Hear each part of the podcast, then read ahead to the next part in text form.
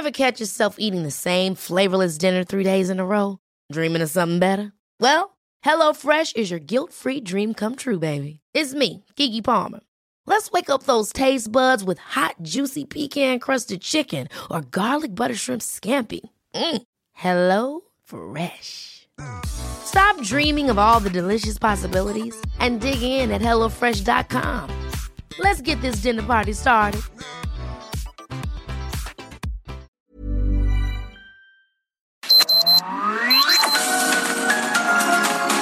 Media Group presenta Sergio Sarmiento y Lupita Juárez. Información veraz y oportuna con un toque personal y humano. Por El Heraldo Radio, donde la H suena y ahora también se escucha.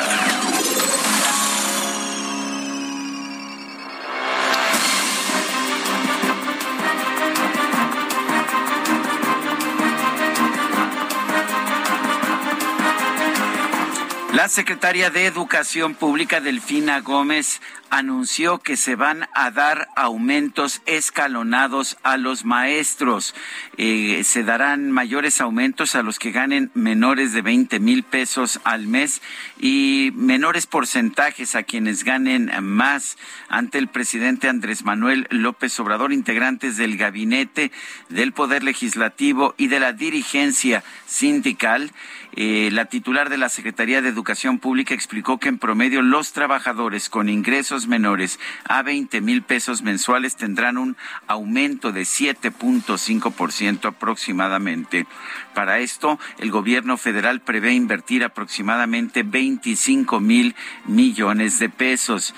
La maestra Delfina Gómez dijo así, el gobierno de la República ratifica su más firme compromiso con las maestras y maestros de México por su bienestar y seguridad, un justo reconocimiento al esfuerzo, dedicación y compromiso en favor de la educación de nuestro país, en especial con las y los trabajadores de educación de menores ingresos.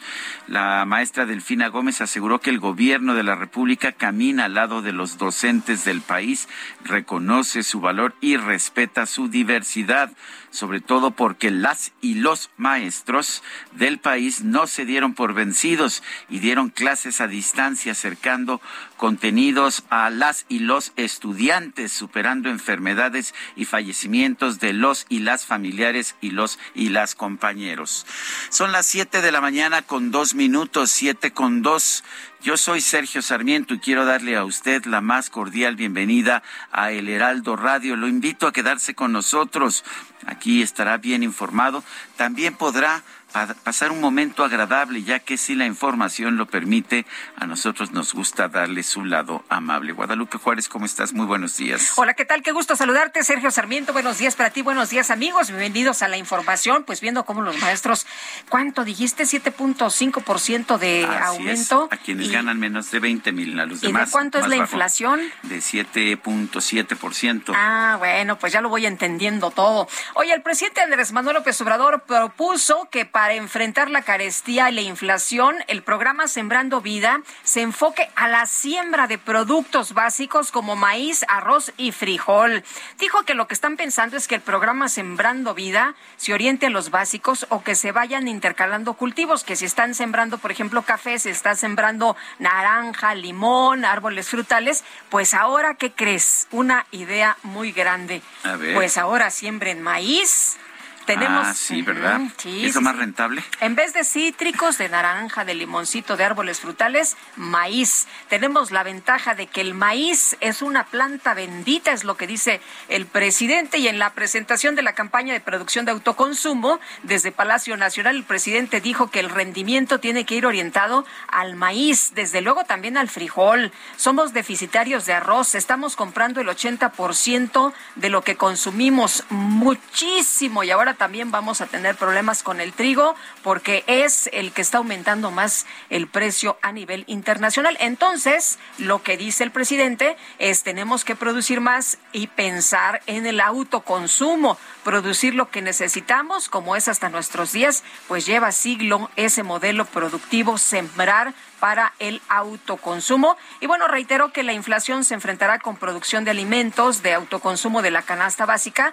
y ante, pues ya sabes, técnicos agrónomos y extensionistas, resaltó los resultados del programa de entrega de fertilizantes gratuitos, el aumento al doble de la producción en Guerrero y la ampliación a estados como Puebla, Tlaxcala, Oaxaca, Chiapas, Y Nayarit. Bueno, en otros temas, un tribunal colegiado confirmó una suspensión provisional que frena las obras del tramo 5 del tren Maya que va de Playa del Carmen a Tulum.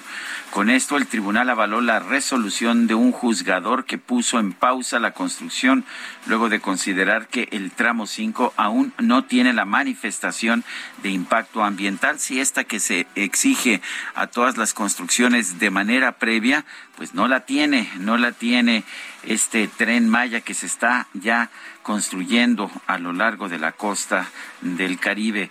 La suspensión provisional se deriva de un amparo promovido por diversas organizaciones civiles, entre ellas defendiendo el derecho a un medio sano. Ayer la audiencia en la que esto se definiría, esto es el amparo definitivo, la suspensión definitiva, se difirió hasta el próximo 27 de mayo.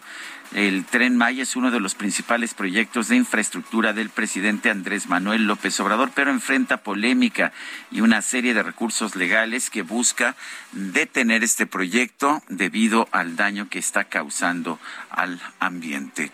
Son las siete de la mañana con seis minutos.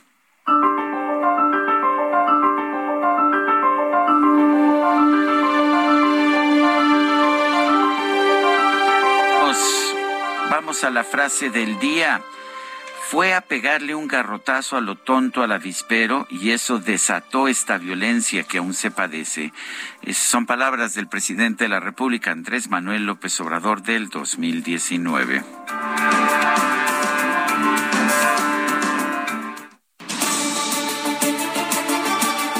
Las preguntas. Ya sabe usted que nos gusta preguntar, a mucha gente que nos escucha le gusta responder.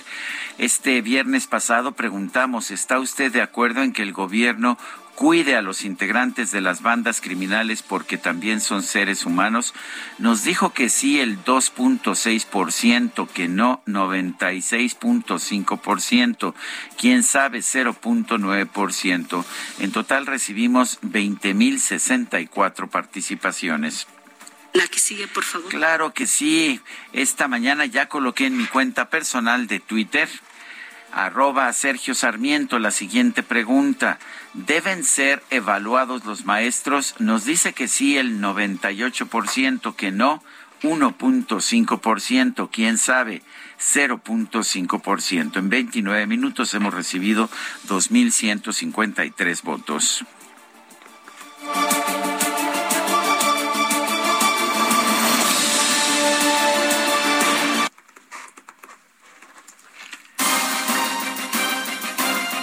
Las destacadas del Heraldo de México.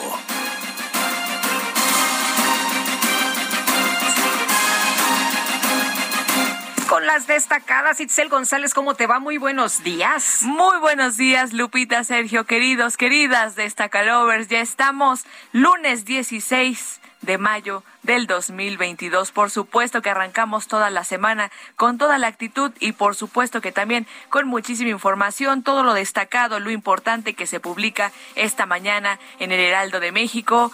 Dimos vacaciones a DJ Quique. Llega Alan a la operación. Bienvenido, Alan. Regresa Carlita de las vacaciones. Así que, híjole, andamos. Tiene cara Carlita de que necesita una semana para recuperarse de sus vacaciones, pero bueno. Vacaciones de las vacaciones eso siempre es necesario. Sinceramente, eso siempre es necesario, pero Carla ya está también. ¿Ya nos extrañabas, Carlita? No mucho, ¿verdad? No. No, mira, nada más. Nosotros sí le extrañamos. Sí, trae, el, trae el, sol en la cara todavía, muy bien. Y, la luna también, por cierto.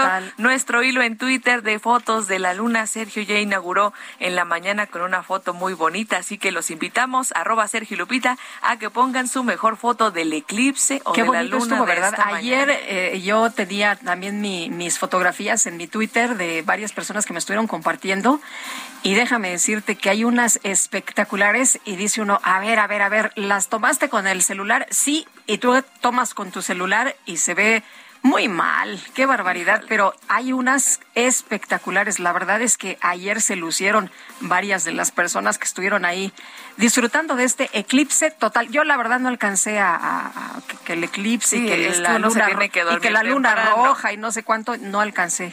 ¿Tú? tampoco. No, ya me quedé dormido. Ya saben ustedes que nosotros nos despertamos demasiado temprano. Pero gracias por sus fotos. Sí, hay, arroba Sergio Lupita nos pueden compartir sus fotografías y ahora sí. qué fotos más hermosas, ¿eh? de verdad, las estoy viendo. No, muy, muy bonitas, así que todos, todos a compartir su fotografía en arroba Sergio Lupita y hay que trabajar lunes 16 de mayo, así que comenzamos con las destacadas del Heraldo de México. En primera plana, aumento salarial dan 7.5% a maestros que ganan menos. Los docentes tendrán un incremento escalonado de 3, 2 y 1%, pero para quienes perciban por debajo de 20 mil pesos, el ajuste será mayor, anunció la titular de la SEP, Delfina Gómez país, secretarías federales cumplen con fin al outsourcing. Solamente la SEP mantiene personal bajo ese esquema de contratación. Ciudad de México, Muévete en Bici cumple 15 años de rodar. Desde que inició en 2007, 21.3 millones han asistido al paseo dominical. Estados migrantes en Chiapas esperan caída del título 42. Centroamericanos aglomerados en la frontera sur confían en agilizar su camino a la frontera con Estados Unidos.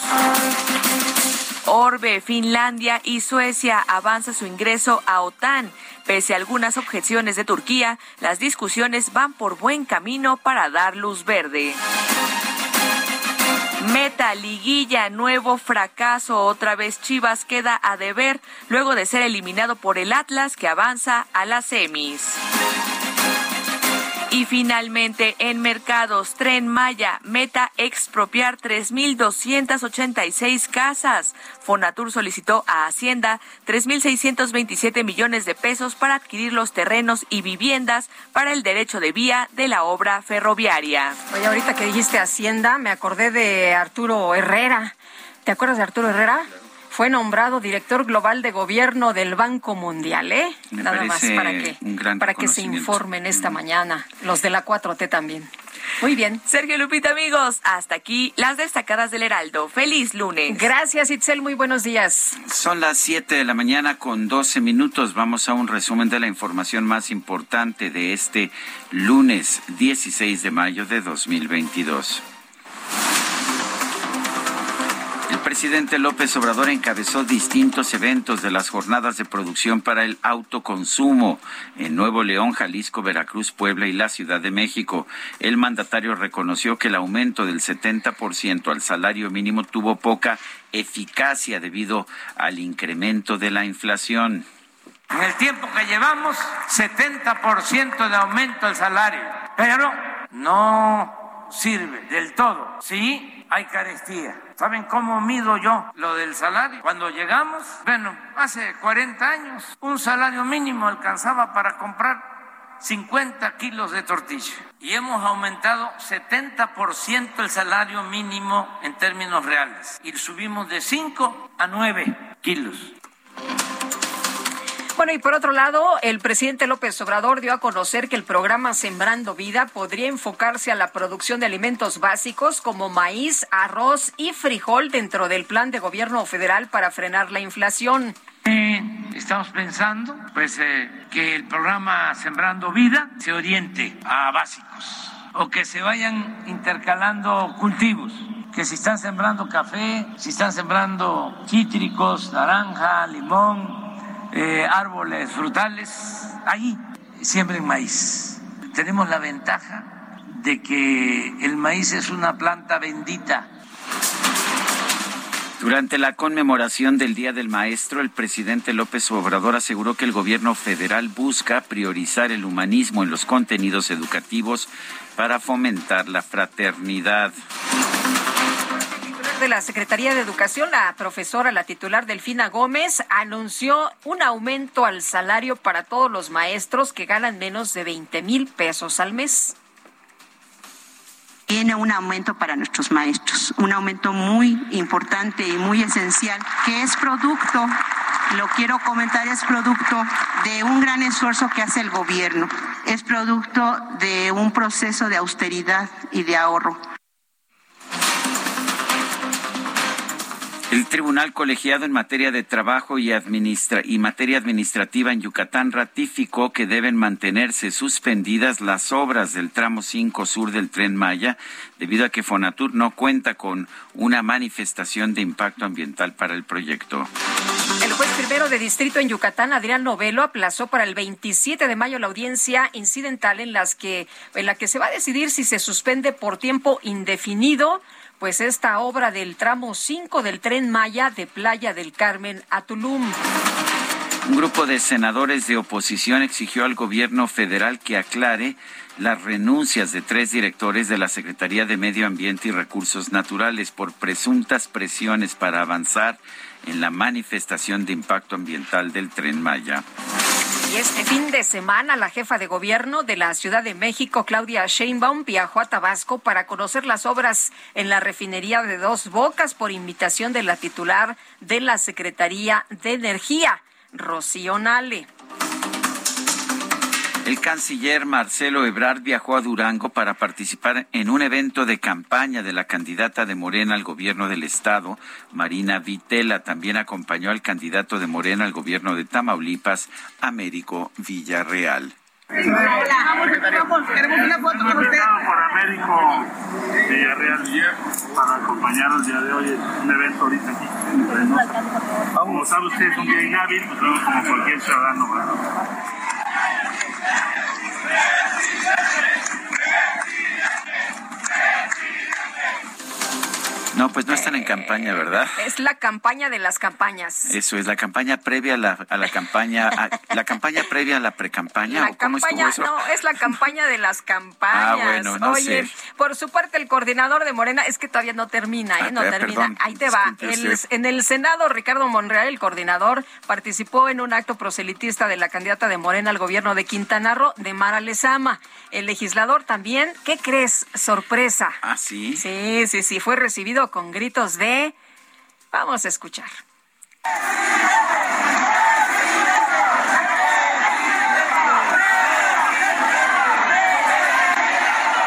Campañas, no, te me vayas a confundir, nadie se me vaya a confundir. Estamos en campañas para gobernador ah, de seis estados. no, todavía no. Y además, eh, esta corcholata, pues no la destapó el presidente López Obrador, ¿no? Ah. Ricardo Monreal no está dentro de las corcholatas, aunque Claudia Sheinbaum y también Marcelo, Ebrard, que están, pues, según algunas encuestas, eh, parejitos, ahí van parejos. Bueno, pues el dirigente nacional del PRI, Alejandro Moreno, exigió a todos los funcionarios federales que dejen de participar en las campañas proselitistas de los candidatos de Morena para las elecciones del próximo 5 de junio. Coordinador de Morena en la Cámara de Diputados, Ignacio Mier, anunció que su bancada va a proponer que el análisis de la reforma electoral del presidente López Obrador comience después de las elecciones del 5 de junio. La exdelegada de Magdalena Contreras, Leticia Quesada, confirmó la creación de una organización política denominada Consorcio 4T integrada por militantes de Morena que no han sido considerados para ocupar cargos públicos. Sí, somos una estructura territorial en 28 estados de la República. ¿Qué vamos? Bueno, pues estábamos escuchando a Leticia Quesada que confirmó que el objetivo del consorcio 4T será promover al candidato escuche usted, todo mundo trae sus intereses y sus movidas pues eh, promover al candidato a la presidencia de la República que reciba la aprobación del Ejecutivo. Sí, somos una estructura territorial en 28 estados de la República, que vamos a definirnos en la presidencia por quien el señor presidente diga, porque gobierno, porque Morena va a volver a ganar la presidencia. Eso que no se tenga duda. Lo que diga mi dedito. Eso es, pero lo que decían los priistas siempre, ¿te acuerdas cómo los cuestionaba la izquierda, la izquierda de verdad, en esos tiempos, cuando decían, no, pues el señor que, el candidato que designe el presidente de la República, ese es el candidato bueno para ser presidente de la República, sí. Pues ahora estamos con esas, ¿cómo ve? Pues oye, y, además el presidente dijo hace unos días, te acordarás, ya no hay tapados, ya no somos iguales, ya no son esos tiempos. La presidenta del Senado, Olga Sánchez Cordero, confirmó que el ex gobernador de Baja California, Jaime Bonilla, no volverá al trabajo legislativo debido a que optó por convertirse en mandatario estatal. Hipólito Morex, candidato al gobierno de Michoacán y líder de las autodefensas de ese estado, informó que uno de sus escoltas fue asesinado en el municipio de Uruapan cuando se encontraba en sus días de descanso. Estaba escuchando ayer una entrevista aquí en el Heraldo Radio con Hipólito Mora impresionante el testimonio que da, lo que dice, lo que se está viviendo. Dice que está peor que antes y que pues nunca se imaginaron los michoacanos vivir en esta situación de angustia cotidiana, de violencia cotidiana en la que parece que están completamente solos los ciudadanos. La Fiscalía General de la Ciudad de México reportó la detención de Raúl N., identificado como uno de los líderes principales del grupo delictivo La Unión Tepito durante un cateo realizado en un domicilio de la alcaldía de Azcapotzalco. Distintas familias de las víctimas de la tragedia en la línea 12 del metro solicitaron un amparo para evitar que el gobierno capitalino lleve a cabo la demolición de un tramo similar al que colapsó el 3 de mayo del 2021 al considerar que podrían perderse evidencias. La Secretaría de Gobernación pospuso el retorno seguro de las familias triquis de Tierra Blanca Copala que se encuentran en la Ciudad de México hasta que se retome la mesa de diálogo con los representantes de esta comunidad. Y la Policía del Estado de México reportó el rescate de por lo menos 158 migrantes centroamericanos que eran trasladados en un tráiler eran fueron rescatados aunque no querían ser rescatados. No, pues no, ellos querían llegar a los Estados Unidos. Oye, pues por cierto, que fue un accidente, el señor trailero eh, tiene un accidente con una motocicleta, atropella al motociclista, pierde la vida, lo persiguen, no se quiere detener y resulta que pues no se quería detener porque traía a estas personas a bordo. Y los migrantes no fueron rescatados, sino detenidos por las autoridades de migración. El Banco Mundial anuncia que el exsecretario de Hacienda, Arturo Herrera, asumirá el cargo de director global de gobierno del organismo a partir del primero de julio. Por otra parte, Luis Felipe López Calva, exdirector regional para América Latina y el Caribe del Programa de Naciones Unidas para el Desarrollo, ocupará el cargo de director global de pobreza y equidad del Banco Mundial. Dos mexicanos a dos direcciones importantes del Banco Mundial. Las autoridades de Estados Unidos informaron que por lo menos 10 personas murieron en un tiroteo registrado en un supermercado en Buffalo, Nueva York. El agresor fue detenido.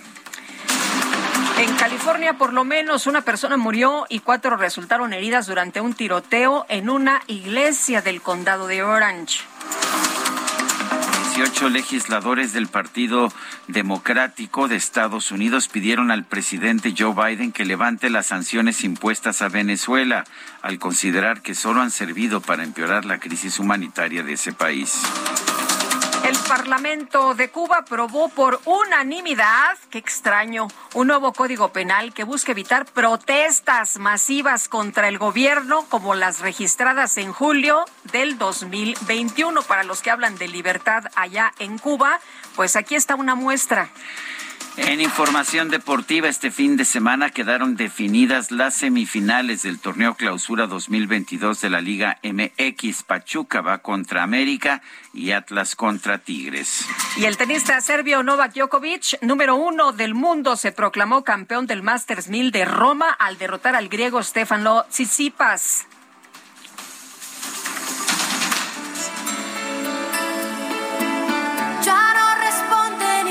Teléfono. Vende de un hilo la esperanza mía. Yo no creí jamás poder perder así la cabeza él. Porque de pronto ya no me quería Es Laura Pausini, nació el 16 de mayo de 1974. Está cumpliendo hoy 48 años, una cantante italiana muy popular, no solamente en Italia, también en los países en los países de América Latina.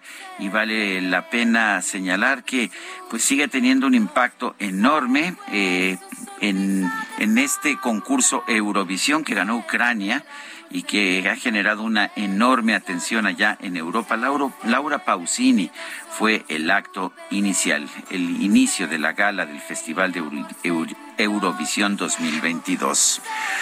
Son las 7 con 24 minutos. Nuestro número para que nos envíe mensajes de WhatsApp es el 55 20 10 96 47 y lo dejamos con Se fue en la versión en español de Laura Pausini. Hasta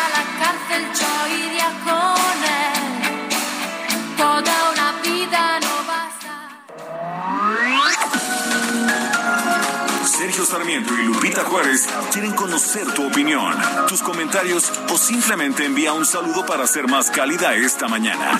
Envía tus mensajes al WhatsApp 5520 109647.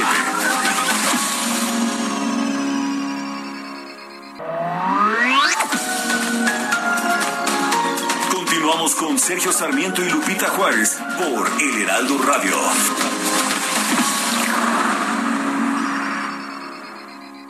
Emprendedores, empresarios e inversionistas, todos reunidos en un mismo lugar. La Feria Internacional de Franquicias, este 9, 10 y 11 de junio en el World Trade Center de la Ciudad de México. Las franquicias más exitosas del mercado. Regístrate en www.fif.com.mx. El 16 de mayo se celebra el Día Internacional de la Luz. Y es que, ¿qué sería de nuestros días sin la energía eléctrica? Hoy en día, el uso de la luz y la electricidad ha sido fundamental para los avances tecnológicos, científicos, médicos y culturales. La luz se considera como una fuente vital de energía para los seres humanos, ya que permite el desarrollo de todo lo que vive y se mueve dentro y fuera de la Tierra, y ha sido una pieza clave en el logro de los avances que han permitido la evolución de la humanidad a través de los tiempos, mejorando su calidad de vida. Debido a su importancia, fue que la Organización de las Naciones Unidas para la Educación, la Ciencia y la Cultura estableció la celebración del Día de la Luz con el objetivo de fortalecer la cooperación científica y fomentar la paz y el desarrollo sostenible.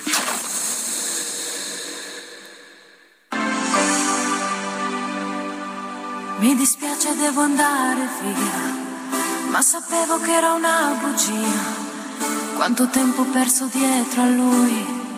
che promette poi non cambia mai. Strani amori, mettono nei guai, ma in realtà siamo noi.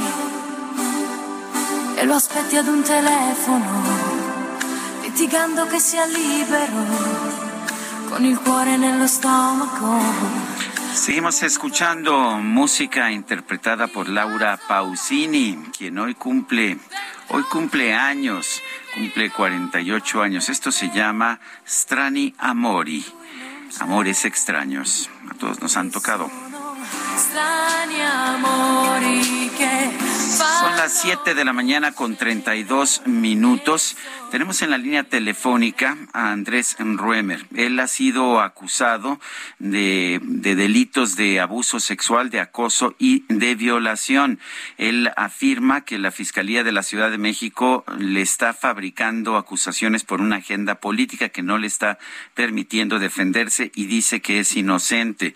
Lo tenemos en la línea telefónica. Andrés Ruemer, escritor exdiplomático. Andrés Ruemer, gracias por tomar esta llamada. Eh, Andrés, ha- ha- han sido muchas las acusaciones en tu contra. Eh, dices que todas son falsas o que algunas son falsas. Eh, cuéntanos exactamente de qué se trata. Bueno, primero y antes que nada, muchísimas gracias, Sergio Lupita y a los estimado auditorio por tenerme y darme este espacio para poderme defender de las injusticias que estoy viviendo. De hecho, como tú mencionas, hay 60 o 61 twitters. No son denuncias, son twitters, son tweets. Cualquier persona puede hacer un tweet. De esos 50, de los 60 tweets son absolutamente anónimos y de los restantes hay cinco acusaciones. Hay cinco acusaciones. Ha habido una irresponsabilidad, por no decir una perversidad de los medios o de enemigos o de gente que se encuentra atrás tratando de hacer una narrativa. Tú mencionas hoy en tu artículo del periódico la palabra Goebbels.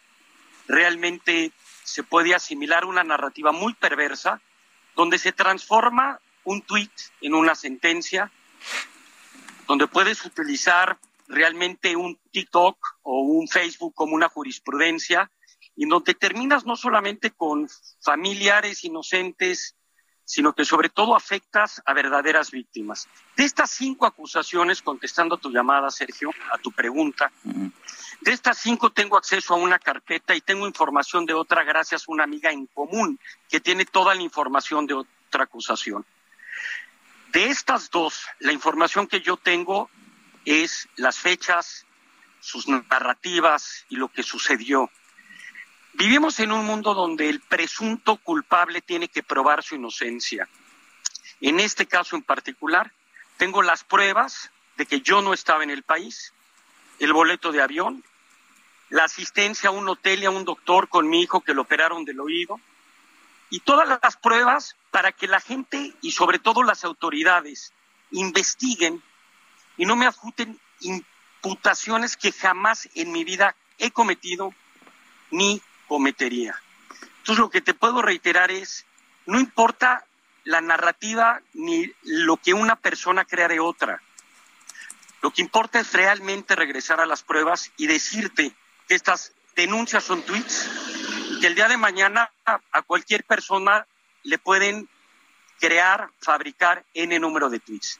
La Fiscalía de la Ciudad de México, esto es muy importante decirlo, ha fabricado, ha tergiversado, ha agravado los delitos que de hecho han denunciado contra mí. Monserrat Ortiz, primero en una entrevista, habló de de abuso y posteriormente lo convirtió en doble violación. La Fiscalía ha agravado mis violaciones solamente con el fin de meterme a la cárcel, pero coincidentemente las órdenes de aprehensión y todo esto ha sucedido casualmente un día después de lo de la línea 12, un día después de lo de Pedro Salmerón.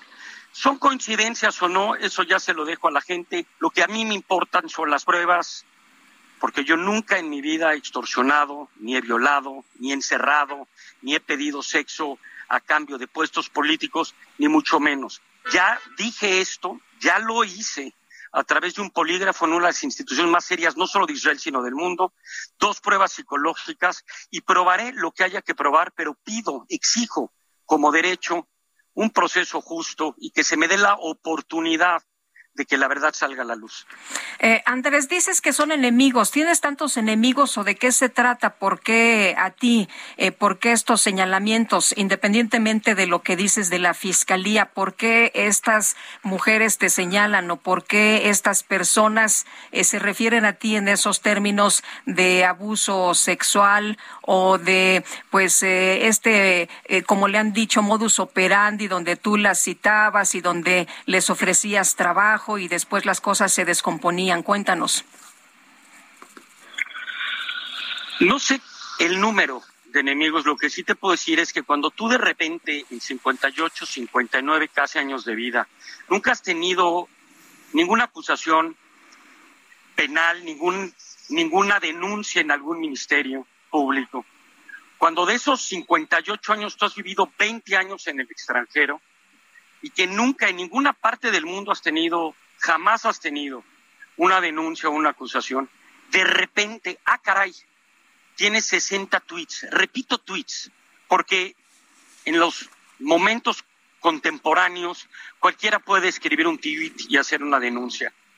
Si te das cuenta de que aquí hay pues algo fabricado y sobre todo como tú dices, Lupita, que es lo más importante, con una narrativa de un modus operandi, con una narrativa clara que es un copy and paste entre tweet y tweet, donde cada una de estas cosas, pues obviamente reflejan una perversidad de hacer daño. Yo nunca, jamás podré aceptar lo que no he hecho.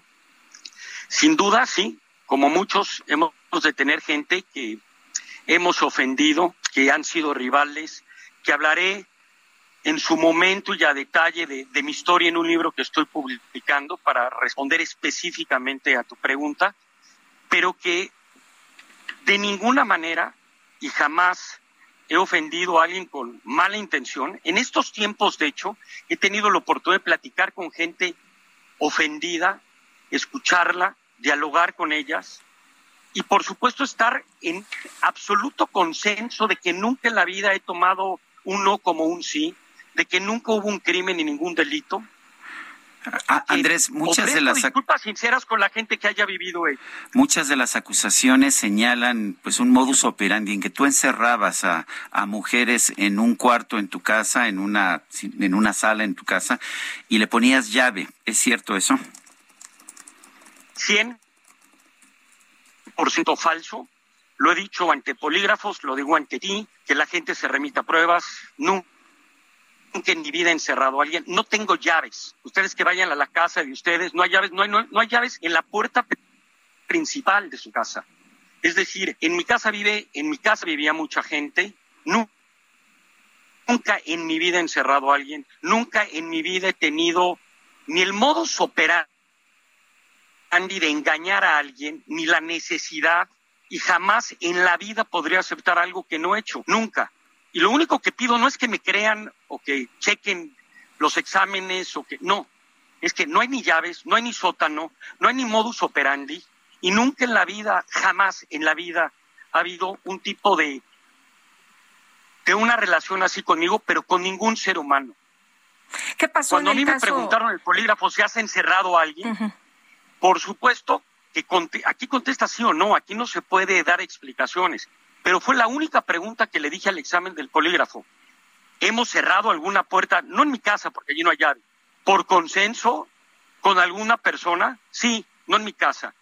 Pero yo encerrado o no dejado salir o exigido a cambio de sexo o amenazado o torturado o tenido sexo sin consenso, jamás en mi vida lo haría. Me parece barbárico en mí en cualquier persona. Eh, Andrés, ¿qué pasó en el caso de, de Montserrat, de Montserrat Ortiz? ¿Cómo la conociste? ¿Qué, eh, cómo, ¿Cómo llega esta, esta persona a coincidir contigo o tú con ella? Mira, mucha gente, de hecho, con relación a lo que me acabas de preguntar y lo aprovecho, me ha dicho que por qué salgo hasta ahora. Y es porque yo no tenía las narrativas de estas personas y toda la versión que yo pueda dar la pueden realmente tergiversar y usar en mi proceso legal en mi contra. Y es muy interesante la narrativa de esta persona, pero no solamente porque a mi parecer y al de mucha gente puede sonar absurda y ridícula, sino que además lo más importante son los hechos y las evidencias, porque cualquier persona puede ser lo mismo. Esta mujer ha dicho en varias entrevistas y ha cambiado sus interpretaciones de los hechos, de que hubo de acoso, a molestia, a incomodidad, a declarar para que me metan a la cárcel, por supuesto, porque si no uno no puede ser presunto de, de, de prisión preventiva por oficio, doble violación. En su narrativa que está escrita, que no es algo que yo estoy diciendo, está totalmente el testimonio, dice que ella vino a mi casa, que posteriormente fuimos a un restaurante en la esquina de la misma, que en el restaurante después de que la violé estuvimos juntos, que ella se pasó 45 minutos en el baño, me sorprende que no haya podido textear, pedir ayuda, mandarle un mensaje a sus familiares, pedirle ayuda a algún mesero, que después terminamos de comer, que regresamos a la casa de ustedes y que la volví a violar. De entrada, una historia así en cualquier parte del mundo cuestionarían, oye, ¿por qué regresaste a la casa? Ah, no, porque podría haber amenazas de que me despidieran del trabajo, porque Andrés es muy poderoso. Me atrevo a decir, y escuchándolo Sergio de testigo, nunca en mi vida estuve en una empresa donde aceptarían algo así, yo jamás haría algo así. Cualquier persona creo que está sobre cualquier trabajo. Por el otro lado, y esto es muy importante de este caso, esta persona, el día y la hora que dice que pasó todo esto, yo no estaba en México. Tengo pruebas, ojalá busquen, investiguen y lo acepte por favor ya la Fiscalía, que vaya a investigar al Instituto Nacional de Migración. Yo nunca tuve sexo, nunca tuve una violación, nunca tuve nada con esta mujer. Por supuesto, no quiero hacer ningún tipo de interpretación de qué lugares trabaja, qué es la competencia. Lo único que sí puedo decir es que busquemos pruebas y remitámonos a la evidencia. En cualquier parte del mundo, Sergio Lupita, se los quiero decir porque yo no me encuentro en México, como ustedes lo saben, en cualquier parte del mundo, en el momento en que se prueba, porque a ver, una violación no es, ah, no me acuerdo a qué horas y qué día fue un partido de fútbol. Son momentos inolvidables, son momentos barbáricos, son momentos terribles que vive y sufre una persona. Ella dijo la hora, dijo la fecha, yo no estuve allí. Y lo único que puedo decir es que remitámonos a las pruebas, abran las carpetas y reconozcan a las abogadas y a la gente que me representa y permítanme una defensa. En este caso particular, ya puedo hablar del mismo, por eso lo contesto. Esa es su narrativa, eso no es cierto, yo no estuve allí y por favor remítanse a las pruebas. Eso es lo único que pido. Eh, una, una pregunta más. Me eh, has señalado que no, no te están dejando ver los expedientes, que no sabes de qué se te acusa. 100% esto es lo más grave del asunto. Eh, no me puedo defender. El proceso actual permitiría a cualquier persona que uno por vía Zoom tenga derecho a su defensa. El viernes, el viernes pasado, por esas razones tampoco he salido. El viernes pasado me dijeron ya, te vamos a comunicar por Zoom, va a haber una persona del ministerio, llevamos nosotros también a conectar por Zoom Sergio, una persona de la, de la Comisión de Derechos Humanos de la Ciudad de México para que atestiguara. Estaba la representada, es decir, mi abogada. La cita era el viernes a las 12 de la mañana hora de México, ya era un poco tarde aquí, cerca de las 8 de la noche. Yo por eso tampoco he querido salir a medios porque pues para mí es muy importante el proceso legal. Y de repente hablan a las 11 de la mañana mi abogada con su gente, oigan, la cita es a las 12, ya estamos acordados, ya tenemos la cita desde hace seis días, 10 para las 12 no contestan, se comunican y me enlazan a las 12. A las 12 esperamos, esperamos, esperamos y que no va a aparecer una vez más la persona del Ministerio Público. Le pregunto a la abogada, ¿por qué? Me dice, por órdenes desde arriba. No, no se han podido reconocer, no reconocen mi firma. He estado con dos notarios, con dos notarios, con mi pasaporte en mano, poniendo mi teléfono. Miren, esta es la hora. Aquí estoy yo, este soy yo para que ustedes vean la hora y el lugar donde me encuentro, dice tal fecha. Esto fue hace un año, en junio, cuando fueron los misiles en Israel. Me presento con pasaporte ante notario dos veces y no puedo ver mis carpetas. Lo único que pido no es un favor, yo no quiero yo no quiero que se me crea a mí ni a nadie. Yo lo que exijo como derecho, como ciudadano, es el derecho a que me pueda defender y que haya un proceso justo. Eso es lo único que pido. Andrés Ruemer, eh, quiero, agradecerte el que hayas conversado con nosotros desde tu exilio. Muchísimas gracias y buenos días a todo tu auditorio. Gracias. Es Andrés Roemer y bueno, pues ah, ahí está este punto de vista. Hemos entrevistado en varias ocasiones a víctimas, eh, personas, mujeres que han ah, eh, afirmado ser víctimas de Andrés Roemer. Eh, tenemos ahora este, aunque meses después, este otro punto de vista. Seguiremos, por supuesto, hablando con, con las víctimas también. Nos interesa que usted pueda tomar su propia decisión. Son las 7 de la mañana con 47 minutos. En Soriana sabemos lo que te gusta. Lleve el segundo al 50% de descuento en todas las galletas Marinela, todos los cereales Nestlé y mermeladas McCormick, Clemente Jacks y Costeña y leche Valley Foods de un litro a solo 18.90. Soriana, la de todos los mexicanos. A mayo 16, aplica restricciones. Válido en y Super. Seguimos con la información en las calles de la Ciudad de México, en el centro. Alan Rodríguez, ¿qué nos cuentas? ¿Qué pasa por allá a esta hora? Lupita Sergio, muy buenos días. Nos encontramos en estos momentos en la calle de Moneda, a un costado del Palacio Nacional, en donde tenemos una manifestación por parte de profesores de la preparatoria en línea de la SEP. Ellos fueron despedidos injustificadamente y en estos momentos están solicitando su reinstalación. Ellos llevan aproximadamente una hora en este punto, en donde no se les ha permitido el paso a la zona más cercana a la oficina de gobierno del Palacio Nacional. Ellos eh, están esperando en estos momentos a la parte de la atención por parte de la oficina de presidencia para su pliego petitorio. Por lo pronto, Sergio Lupita es el reporte que tenemos con esta manifestación, aproximadamente 30 personas en este punto. Gracias, Alan, muy buenos días. Estamos al Hasta luego. 7 con 48. En Soriana sabemos lo que te gusta. Leche Valley Foods de un litro a solo 18.90. Y lleva el segundo al 50% en todos los tocinos y chorizos empaquetados Food o Kir. Quesos crema craft de 190 gramos y margarina primavera con o sin sal de 190 gramos. Soriana, la de todos los mexicanos. A mayo 16. Aplican restricciones. Válido en Hiper y Super.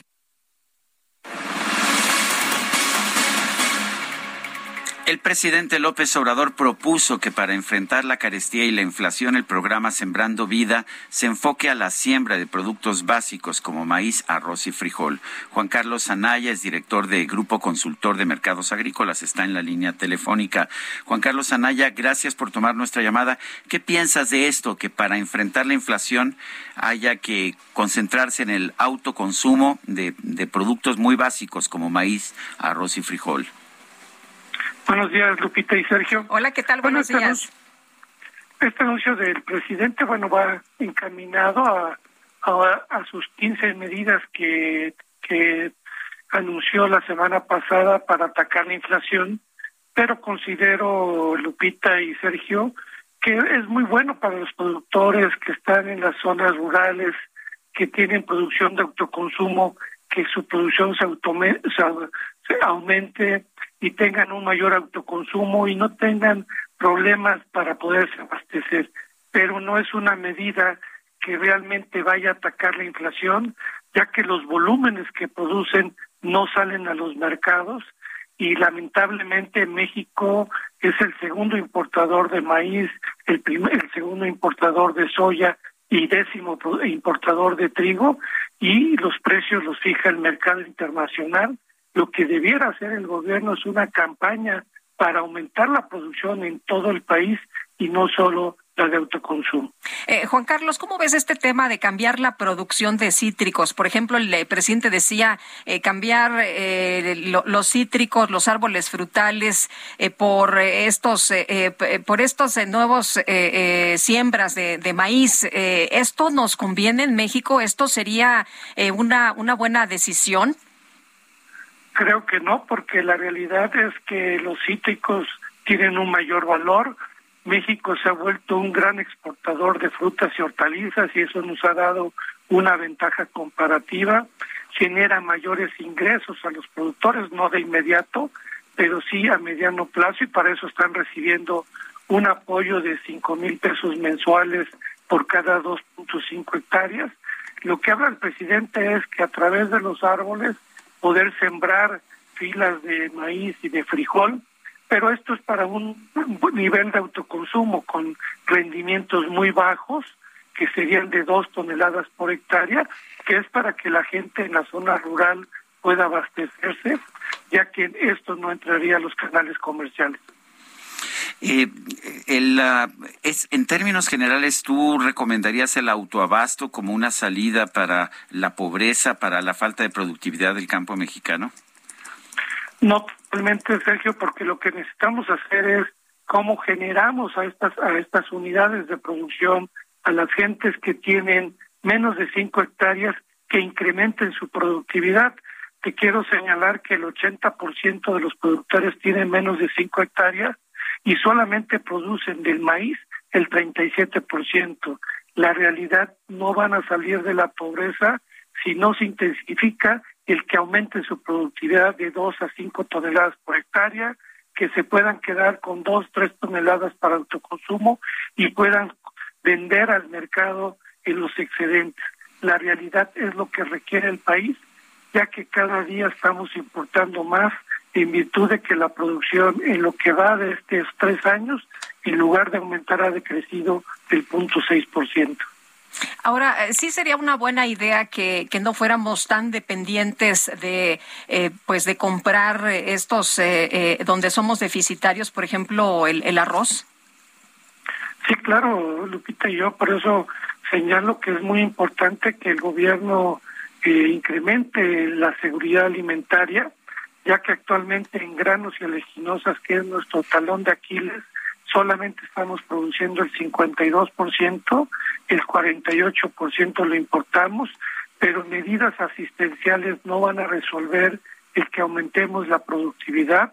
Se requiere de una serie de medidas que se tenga que tomar con mayor presupuesto de bienes públicos por parte del gobierno para que los productores puedan acceder a semillas certificadas, a los fertilizantes que ya habló el presidente para nueve estados pero solamente, no lo dicen, es para productores hasta de cinco hectáreas, no es para todos los productores y todos los estados.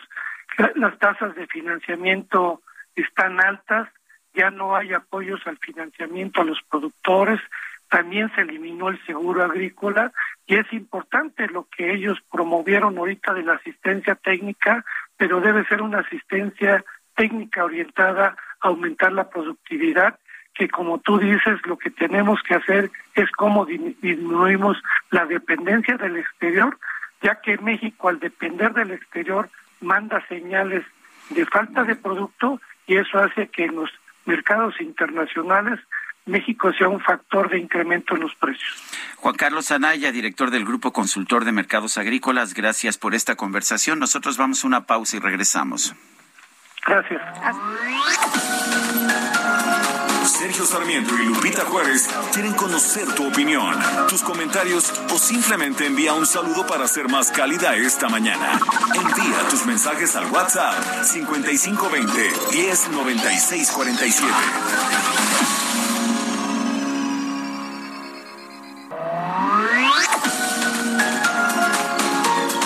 Continuamos con Sergio Sarmiento y Lupita Juárez por El Heraldo Radio.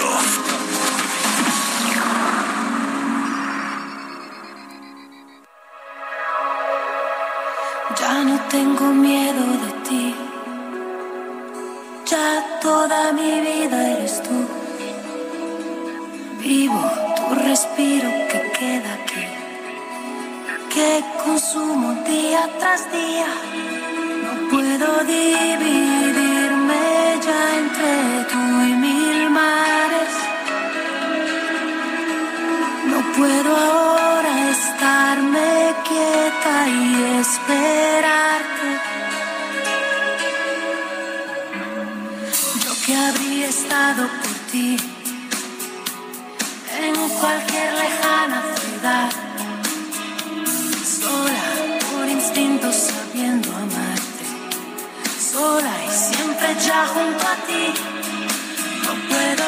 Seguimos escuchando música de Laura Pausini, quien hoy cumple 48 años. Esto se llama Entre tú y mil mares.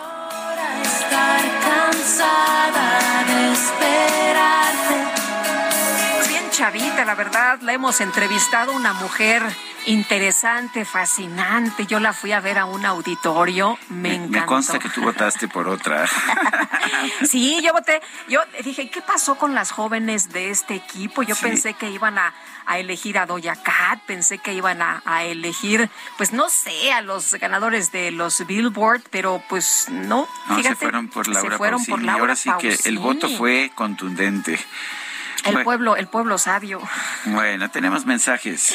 Oye, nos dice Jorge Saldaña, eh, traición a la patria y un insulto para todos los mexicanos es traer pagados con nuestros impuestos a agentes comunistas cubanos disfrazados de médicos que vienen a adoctrinar y engañar a la gente más humilde y necesitada, cuando sí hay en México médicos bien preparados. Y dice Amy Shehoa, después de oír lo que quiere AMLO para la educación mexicana, los maestros ya no nos queda que Nuestros niños ya no tendrán futuro. Saludos cariñosos. Bueno, Amy Shehoa, te mandamos un abrazo y también a los profesores, a todos los maestros en este país que todos los días, la verdad es que con su pasión y su vocación, pues sacan a México adelante. Oye, nos di, porque los gobernantes tienen a veces unas ideas que, híjole. Bueno, feliz inicio de semana, dice Violeta López, buenos días. Espectacular noche de eclipse. Son las ocho con tres minutos. Vámonos al clima. Eh, Livia, González. Livia González, meteoróloga del Servicio Meteorológico Nacional de la Conagua. Adelante, ¿qué nos tienes esta mañana? Hola, buenos días, Lupita y Sergio. Los saludo con gusto en este inicio de semana. Y bueno, les comento que van, van a seguir durante este día y prácticamente el resto de la semana las condiciones de tiempo mayormente caluroso en prácticamente toda la República Mexicana. Las temperaturas pueden superar los 45 grados Celsius, eso en los estados del norte, noreste, eh, también en las zonas de costeras del Pacífico, en lo que sería el occidente del país y en zonas de la península de Yucatán, como Campeche, Yucatán y también el estado de Tabasco. El resto de los estados también estará bajo condiciones de temperaturas calurosas eh, con valores de 30 a 35 grados Celsius, incluso aquí en el centro del territorio nacional. En cuanto a las lluvias, pues la verdad es que la, probabilidad de lluvias es baja, sin embargo, durante este día estamos pronosticando que puedan presentarse algunos eh, tormentas puntuales fuertes, pero esto sería solamente en el sur del estado de Chiapas, eso debido a la abundante entrada de humedad del Océano Pacífico hacia esa región y como son en las zonas como las costas de Guerrero, eh, de Oaxaca, también las costas de Quintana Roo podrían presentarse, pero únicamente serían algunas lluvias aisladas, al igual que en los estados de Chihuahua, Durango y Jalisco.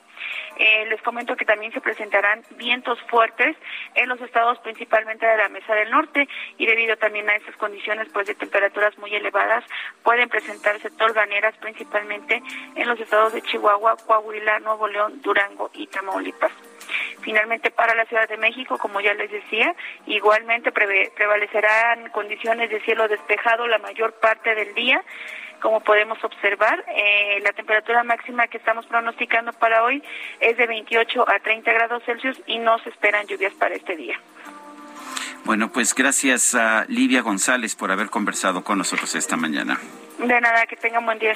Hasta luego, muy buenos días. Y la periodista Lidia Cacho está presentando su nuevo libro que se llama Cartas de Amor y de Rebeldía, una mirada interior de su vida personal y profesional. Y vamos a platicar con ella precisamente. Lidia Cacho, qué gusto saludarte esta mañana. Muy buenos días.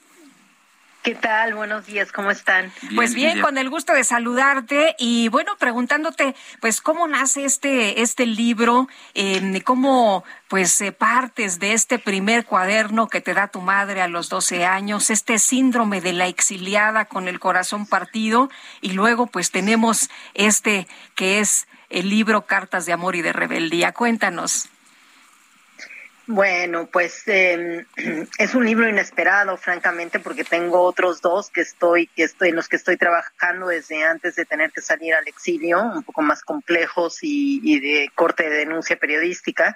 Pero bueno, el exilio me forzó a detener un poco mi vida en todos los sentidos, profesionalmente, a replantearme pues volver a comenzar de nuevo a los 58 años, que no ha sido nada fácil, por cierto. Y, y justo en ese recomenzar y tener que abandonar mi hogar, eh, sentí que necesitaba rescatar algunas de las cosas más personales que había dejado en esa casa en la que entraron los sicarios y que y que bueno que quedó insegura a partir de ese momento. Y, y una de las primeras cosas que recibí eh, de mi familia fueron eh, pues esto las maletas con mis diarios y cartas personales con fotografías en fin. Y, y bueno de ahí salió la idea de mi editor, francamente, fue él quien insistía en que hiciese una biografía. Y yo no tenía ganas de hacer una biografía en la que reinterpretase mi pasado, porque me parece que ahí siempre hay un poco de ficción. Eh, y de pronto al, releer los diarios de, mi niñez, buscando un poco cómo sanar este, este exilio, eh, descubrí que que ahí podría haber una biografía, tomando fragmentos de los diarios, de las cartas que yo escribí, que recibí, cartas que, que han guardado personas que, que yo quise mucho y que me devolvieron con el tiempo, en fin. Así que eh, es una biografía un poco rara porque no hay reinterpretación ni recuento simplemente son como pequeños eh, fragmentos de, de mi vida desde los 12 años hasta la fecha, que muestran cómo se construye la vida de una defensora de derechos humanos, de una mexicana clase media, de una reportera, en fin, es un poco por ahí el libro. Lidia, bueno, creo que te he leído desde 2005, desde Los demonios del Edén y en muchos otros casos, con a veces libros que, que sorprenden como ellos hablan, que completamente distinto de, de, lo que, de lo que yo esperaba, incluso como hombre, cuando pones a, a los hombres en su machismo y su agresividad a hablar ellos mismos. Pero este libro me ha parecido lo más personal. Es curioso, son fragmentos, son eh, pequeñas viñetas, pero me ha parecido lo más personal que he leído eh, de ti en toda mi vida y la verdad es que me ha, me ha parecido fascinante. Eh, es, es, es, es, literario por una parte, pero es, también desnudarte de alguna forma. Eh, no, no tuviste en ningún momento una duda de realmente quiero poner todas estas cosas en mi vida para que las lea la gente. Claro, por supuesto que sí. Ha sido, creo que lo más difícil que he hecho en mi vida. Por eso, por eso dije el otro día con unos amigos que es el libro más valiente que he escrito. Eh, son, hay, hay diferentes tipos de valentía, evidentemente. Eh, sí, sobre todo porque nosotros, como periodistas, todo el tiempo, y esto lo hemos hablado en otras ocasiones con ustedes en el programa, eh, cuando nos enfrentamos a, los poderes fácticos, siempre, siempre el Estado o algunos políticos están buscando la manera de, hacernos daño, los mafiosos mismos, ¿no? De hacernos daños a, través de nuestra credibilidad o nuestra vida privada. Eh, y lo pensé mucho, pero también por otro lado creo que que hay momentos en la vida en los que tienes que atreverte a, decirlo todo, no tengo absolutamente nada que ocultar en ningún sentido.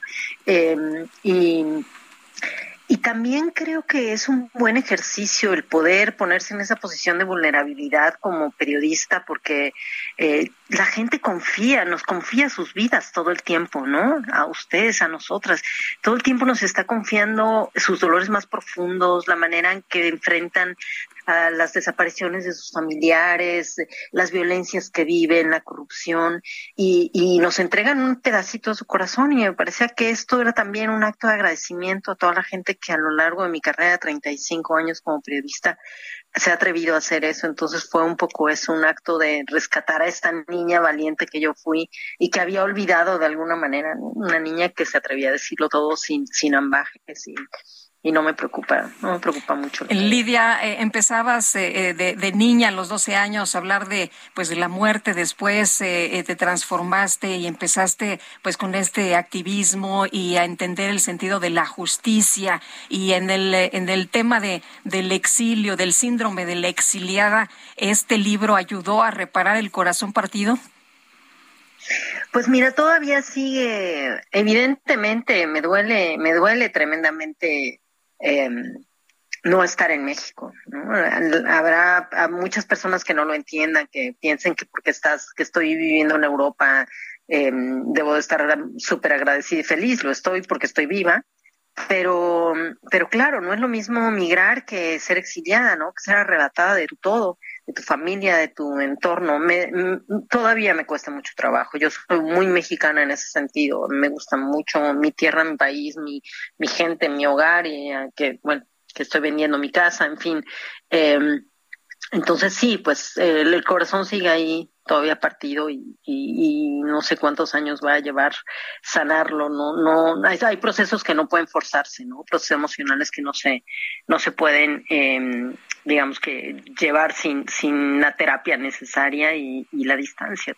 Lidia comparte con nuestro público por qué tuviste que irte eh, después de haber ganado pleitos legales después de de tantas cosas por qué tuviste que irte yo lo sé pero nuestro público no necesariamente lo sabe Gracias, Sergio. Bueno, pues eh, después de haber ganado una de las grandes batallas eh, judiciales de mi vida, para, para mí y sin duda para muchas defensoras y periodistas de México, porque sentamos un precedente, el Estado mexicano tuvo que eh, ofrecerme tres veces disculpas y reconocer que fui torturada por el gobernador de Puebla para, para, para que él y sus redes pudiesen proteger una, una red de trata de niñas y niños que yo denuncié con mi libro Los demonios del Edén. Logramos que em, persiguieran, encarcelaran y sentenciaran a varios de los, de los hombres vinculados en estas redes de explotación sexual de niñas y niños, pero sobre todo al final habíamos logrado que la Interpol persiguiera al gobernador de Puebla que hoy está preso y estamos esperando la sentencia por haberme mandado torturar y a Kamel Nasif, el líder internacional de esta banda criminal. Bueno, pues ellos me habían amenazado de muerte, dijeron que si algo les pasaba, eh, que yo me iba a morir sí o sí. Y bueno, pues el, el 19 de, de, el 23 de junio, perdón, de 2019, unos sicarios entraron en mi casa em, eh, armados, eh, buscándome, mataron a mis perritas, iban a por mí y tuve que salir huyendo de Cancún y, y salirme del país. Y tanto la DEA como Europol como Interpol eh, hicieron toda una investigación que la FGR se ha negado a hacer y, y se ha negado a detener a estos sicarios que entraron en casa, que yo tengo las grabaciones de la entrada. Y bueno, pues nada, no todos me recomiendan que no puedo volver porque eh, no hay eh, condiciones. El Estado mexicano se niega a darme las condiciones para que yo pueda vivir en mi propio país investigando a las redes de trata vinculadas al Estado mexicano y al actual gobierno de México. Lidia Cacho, como siempre, agradecemos el que puedas platicar con nosotros. Nos da un gusto enorme siempre poder platicar contigo. También muy buenos días. Gracias, muchísimas gracias, por la invitación. Un buen día. Un fuerte abrazo. Un abrazo. Y el libro se llama Cartas de Amor y de Rebeldía, una mirada interior de su vida personal y profesional de Lidia Cacho, periodista eh, a quien Sergio eh, conocemos y hemos leído a lo largo de su trayectoria, ¿no? En este activismo que ha la hecho. La conocemos, bueno, como autora, la conozco yo en lo personal. Algún día terminamos yendo a bailar con su pareja de entonces a, a, allá una, a un lugar de salsa, por supuesto, allá en Cancún. Ha sido una mujer extraordinariamente valiente. Sí, oye, y como, ella dice, o sea, no es lo mismo el exilio a que tú quieras y decidas como persona irte, a, otro país. Fuera, sí. Son las 8 de la mañana con 14 minutos. El Químico Guerra con Sergio Sarmiento y Lupita Juárez. Químico Guerra, ¿cómo estás? Buenos días, adelante.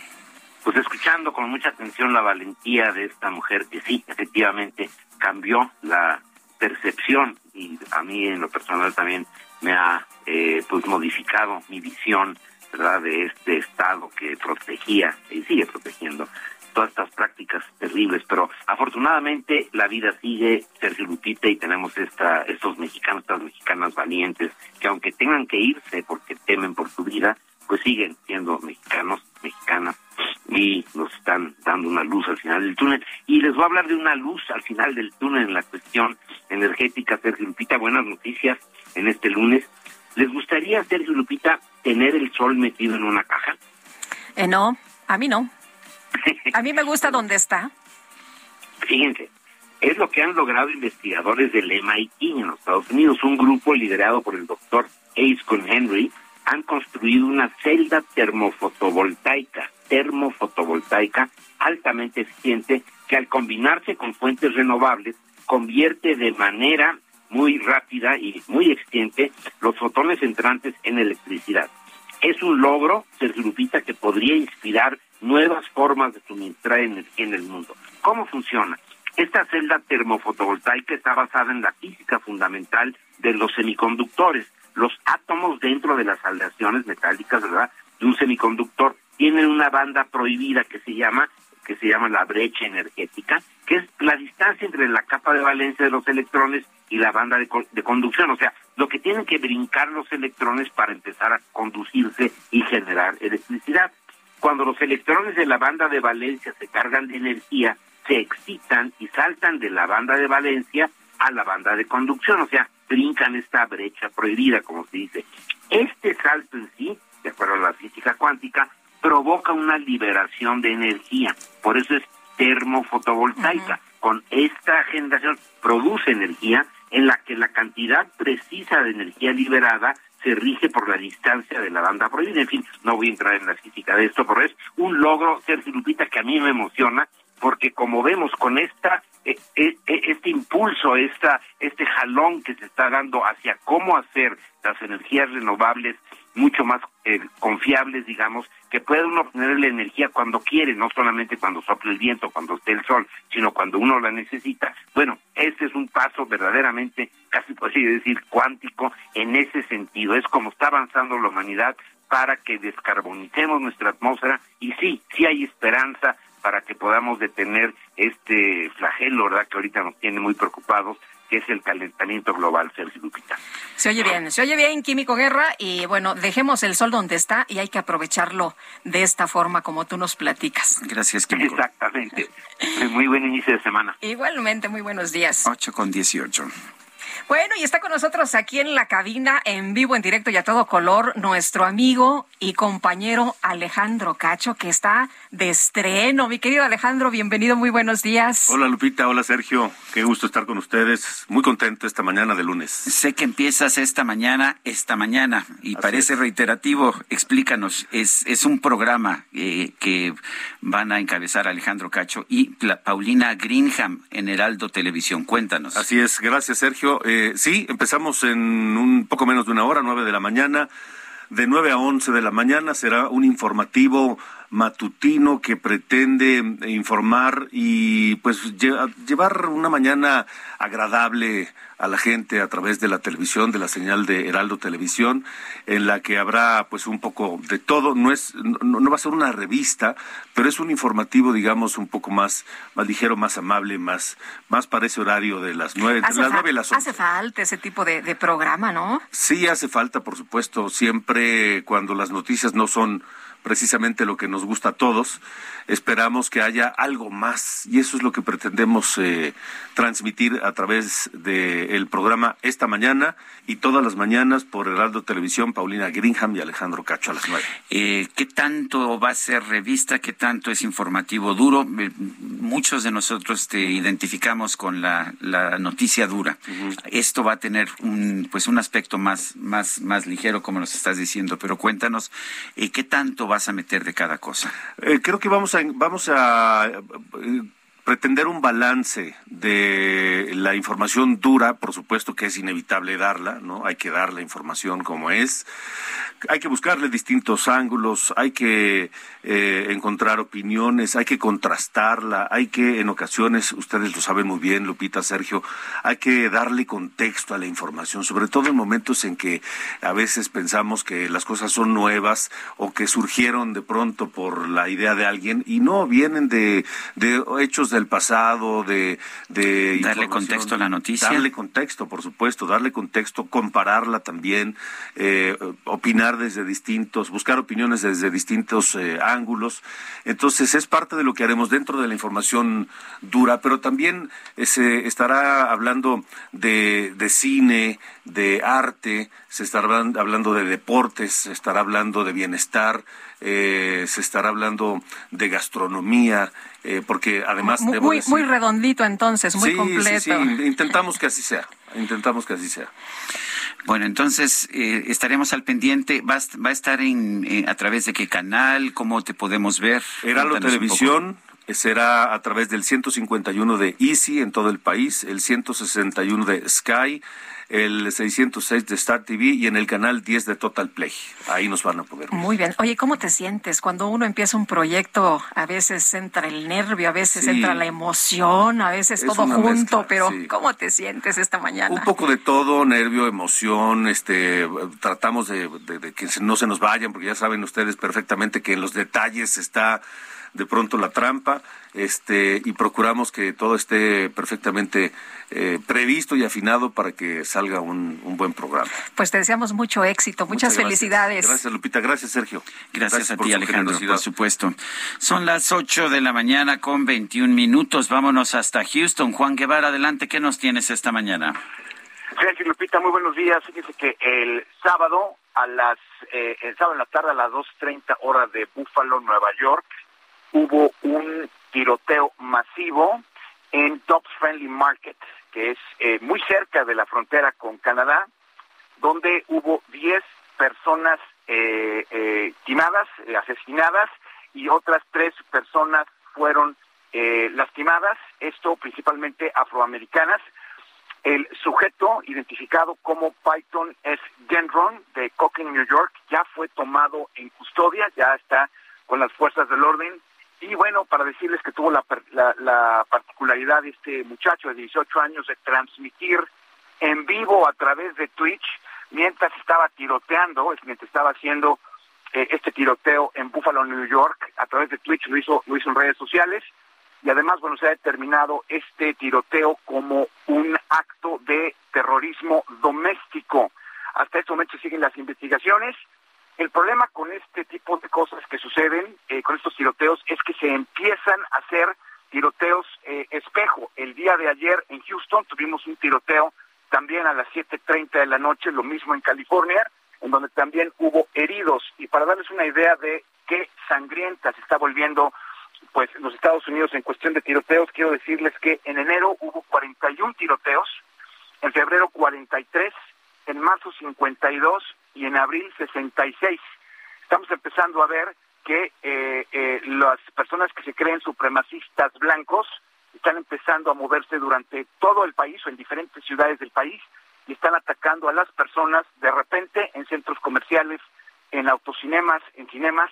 Y bueno, pues estamos viendo lo que está sucediendo en este momento y la mayoría de estas personas presentan un manifiesto, como este cuate con esta persona que, que fue, eh, eh, con este sujeto, este señor o este muchacho, Python Gendron, y bueno, la mayoría también de estas personas lo están transmitiendo a través de redes sociales. Ese es el reporte que tenemos en este momento, lamentable reporte, Sergio Juan Guevara, sí, muy lamentable esta, esto que sucedió allá en Búfalo. Un fuerte abrazo, Juan. Abrazos, saludos. Hasta luego, saludos. Híjole, qué, qué difícil todo esto y este muchacho que se atrevió a pasar esto en, en vivo, completamente en vivo, imagínense nada más. Eh, hubo grandes concentraciones allá en Nueva York, en Washington, en Los Ángeles y Chicago, con algunas protestas, eh, también cerca del monumento a Washington, en el National Mall, algunos manifestantes dieron pancartas con eh, mensajes que decían somos mayoría, protege tu elección, y es que miles de defensores de derecho al aborto se manifestaron en varios lugares de Estados Unidos para expresar este fin de semana el rechazo a la posibilidad de que el caso Roe Wade, eh, que legalizó el aborto a nivel nacional, sea anulado por la Corte Suprema. Vamos a una pausa. Sergio Sarmiento y Lupita Juárez quieren conocer tu opinión, tus comentarios o simplemente envía un saludo para ser más cálida esta mañana. Envía tus mensajes al WhatsApp 5520 10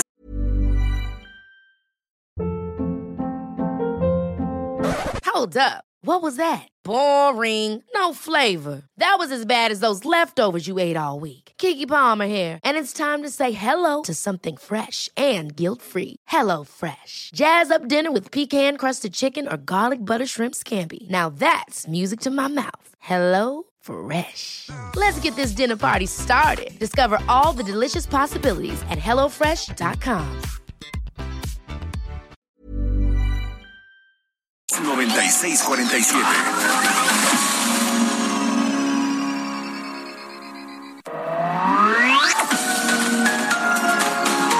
Continuamos con Sergio Sarmiento y Lupita Juárez por El Heraldo Radio.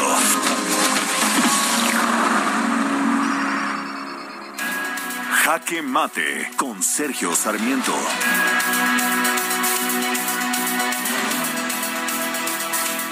Quienes viven del autoabasto en nuestro país viven casi en su completa mayoría en pobreza extrema. Y no debe sorprendernos, el autoabasto implica fundamentalmente cultivar productos nada más para lo que uno pueda consumir. Son productos de poco rendimiento, maíz, frijol, quizás, a lo mejor chile, eh, pero que no pueden dar una dieta, una dieta completa y sobre todo que son un mal uso de la capacidad de producción de una tierra.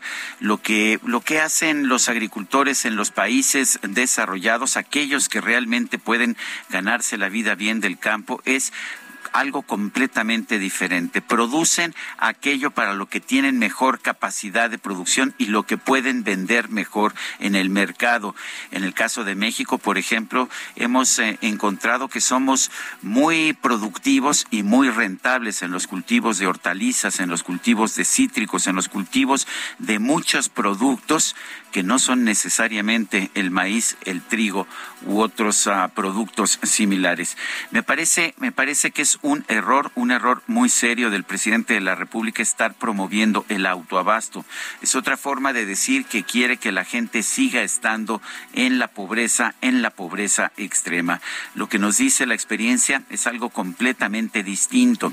Los agricultores deben cultivar los productos más rentables que puedan que puedan cultivar en un momento determinado y venderlos lo mejor posible en el mercado y utilizar los ingresos que obtengan de estas ventas precisamente para obtener los mejores productos también que ofrezca el mercado y no lo que puedan producir en, una sola hectárea o dos hectáreas o cinco hectáreas de maíz, de frijol y de chile. Yo soy Sergio Sarmiento y lo invito a reflexionar. Emprendedores, empresarios e inversionistas, todos reunidos en un mismo lugar. La Feria Internacional de Franquicias, este 9, 10 y 11 de junio en el World Trade Center de la Ciudad de México. Las franquicias más exitosas del mercado. Regístrate en www.fif.com.mx. Hoy volví a pensar en ti. Hace siglos que te llamo ni tú a mí. Suele suceder. A nadie más dije amor, a nadie, a nadie. Desde entonces ninguno encontré que se parezca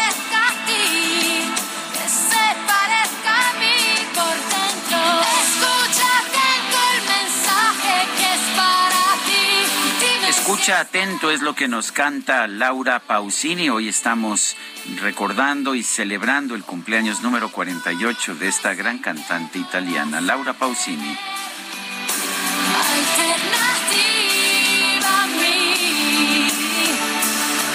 Vámonos a los mensajes. Mario Medina nos dice el tema de debate para hoy. Me gustaría que fuera acerca de la preverificación a los autos. Para la verificación, el chequeo en general hasta que tengan alfombra y el transporte público, en cambio, del asco. Las calles con unos socavones que nunca tapan. La rata cada día más frecuente. Los policías nunca están haciendo recorridos de vigilancia, sino tratando de robar al conductor. Eso es importante. Atentamente, Mario Medina.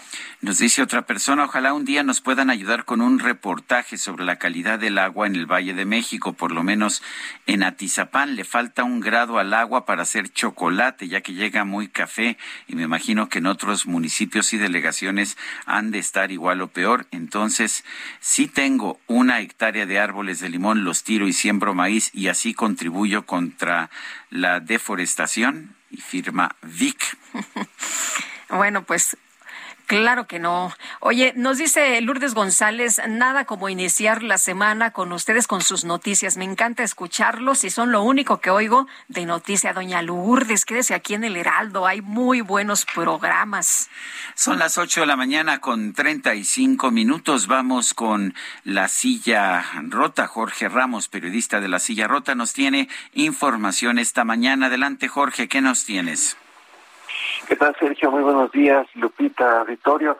Pues fíjate que nos dimos a la tarea en la silla rota de revisar qué es lo que está pasando con los programas sociales del gobierno del presidente Andrés Manuel López Obrador. Él desde su inicio, bueno, desde sus campañas previas, se propuso combatir la pobreza eh, y, la corrupción y de sus planes son la entrega directa de apoyos a las personas. Eh, sin embargo, eh, hablamos con especialistas y encontramos que se invierte mucho más en estos programas, pero eh, esto va en detrimento de otras áreas como infraestructura, salud, educación, y además de que los principales beneficiarios no son las personas más pobres. De hecho, los especialistas nos están diciendo que no hay una, un gran eh, apoyo que se note para sacar a las personas de la pobreza y si se revisan algunos aspectos nos podemos dar cuenta que eh, varios de ellos no hay avances en la mejora de eh, las personas, eh, Sergio. Bueno, pues, uh, de, ¿de qué sirven los programas si no hay mejora en la situación de las personas, no? Así es, fíjate, de hecho, por ejemplo, Rodolfo de la Torre, que es director de Desarrollo Social del Centro de Estudios Espinosa Iglesias, Él nos dice que a pesar de que hay aumentos, dice, destinados a los programas sociales, y que los gobiernos siguen sin alcanzar los montos que se destinaban a estos rubros entre 2012 y 2015, incluso eh, ya en, años del sexenio anterior del expresidente Enrique Peña Nieto. Así que vale la pena echarle una miradita a, lo que publicamos en la silla rota para revisar pues, cuáles son los resultados que están dando los programas sociales y si efectivamente están siendo efectivos para sacar a las personas de eh, pues la situación en la que se encuentran, sobre todo de pobreza. Bueno, pues Jorge Ramos, muchas gracias y un fuerte abrazo. Fuerte abrazo, buen día. Hasta luego, muy buenos días. Oye, es que dicen que no son programas sociales, en realidad son programas clientelares, ¿no? Que son distintos. Son las 8 de la mañana con 37 minutos. Lo más cool de lo hot está en Soriana. Elige estufa de piso Mave, plata 30 pulgadas o lavadora automática Midea blanca 17 kilos a 5,999 cada una. Y pantalla Samsung 4K 58 pulgadas 11,490. Soriana, la de todos los mexicanos. Al 16 de mayo aplican restricciones. Consulta modelos participantes. Válido Hiper y Super. Bueno, y la Secretaría de Educación Pública, la titular Delfina Gómez, anunció un aumento salarial a los maestros del país. Francisco Nieto nos tiene todos los detalles. Adelante, Paco. ¿Qué tal, Sergio Lupita? Muy buenos días. Ayer, en el Día del Maestro, la secretaria de Educación Pública, Delfina Gómez, dio a conocer un aumento salarial del 7.5% a los docentes del país y los educadores que más se beneficiarán con este aumento serán los que ganan menos de 20 mil pesos eh, mensuales. En el patio de trabajo de la SEP, en un desayuno con maestros del Sindicato Nacional de Trabajadores de la Educación, el CENTE, donde también estuvo presente el presidente López Obrador, la titular de la SEP explicó que este aumento eh, beneficiará con mayor porcentaje a los educadores con menos ingresos, pues en promedio alcanzarán la cifra de 14.300 pesos al mes. La maestra Delfina Gómez agregó que el gobierno federal invertirá para este incremento escalonado la cantidad de 25 mil eh, millones de pesos. El presidente eh, también dio un mensaje a los maestros, aseguró que se trabaja en cambios en la educación pública del país para formar a creadores de fraternidad y no de bombas atómicas. El presidente explicó que, que es primero que primero se deben ser buenos seres humanos, buenos eh, ciudadanos, para después ya ser buenos científicos, ser eminencias, pero sin abandonar el espíritu humanitario. Luego dijo que eh, su gobierno no busca impulsar a inventores de bombas atómicas, sino a creadores de fraternidad. Adelantó que este lunes en la mañanera habrá un anuncio por parte de la Secretaría de Educación Pública sobre el tema salarial de los educadores del país. Eh, agradeció al CENTE y también agradeció a la Coordinadora Nacional de Trabajadores de la Educación que no estuvieron presentes en este evento, pero les agradeció, agradeció que hayan llegado a distintos acuerdos y que bueno, no haya en estos momentos algún conflicto magisterial. Pues esto es parte de lo que ocurrió el día de ayer en la SEP. Francisco Nieto, muchas gracias por este reporte. Son las 8.40.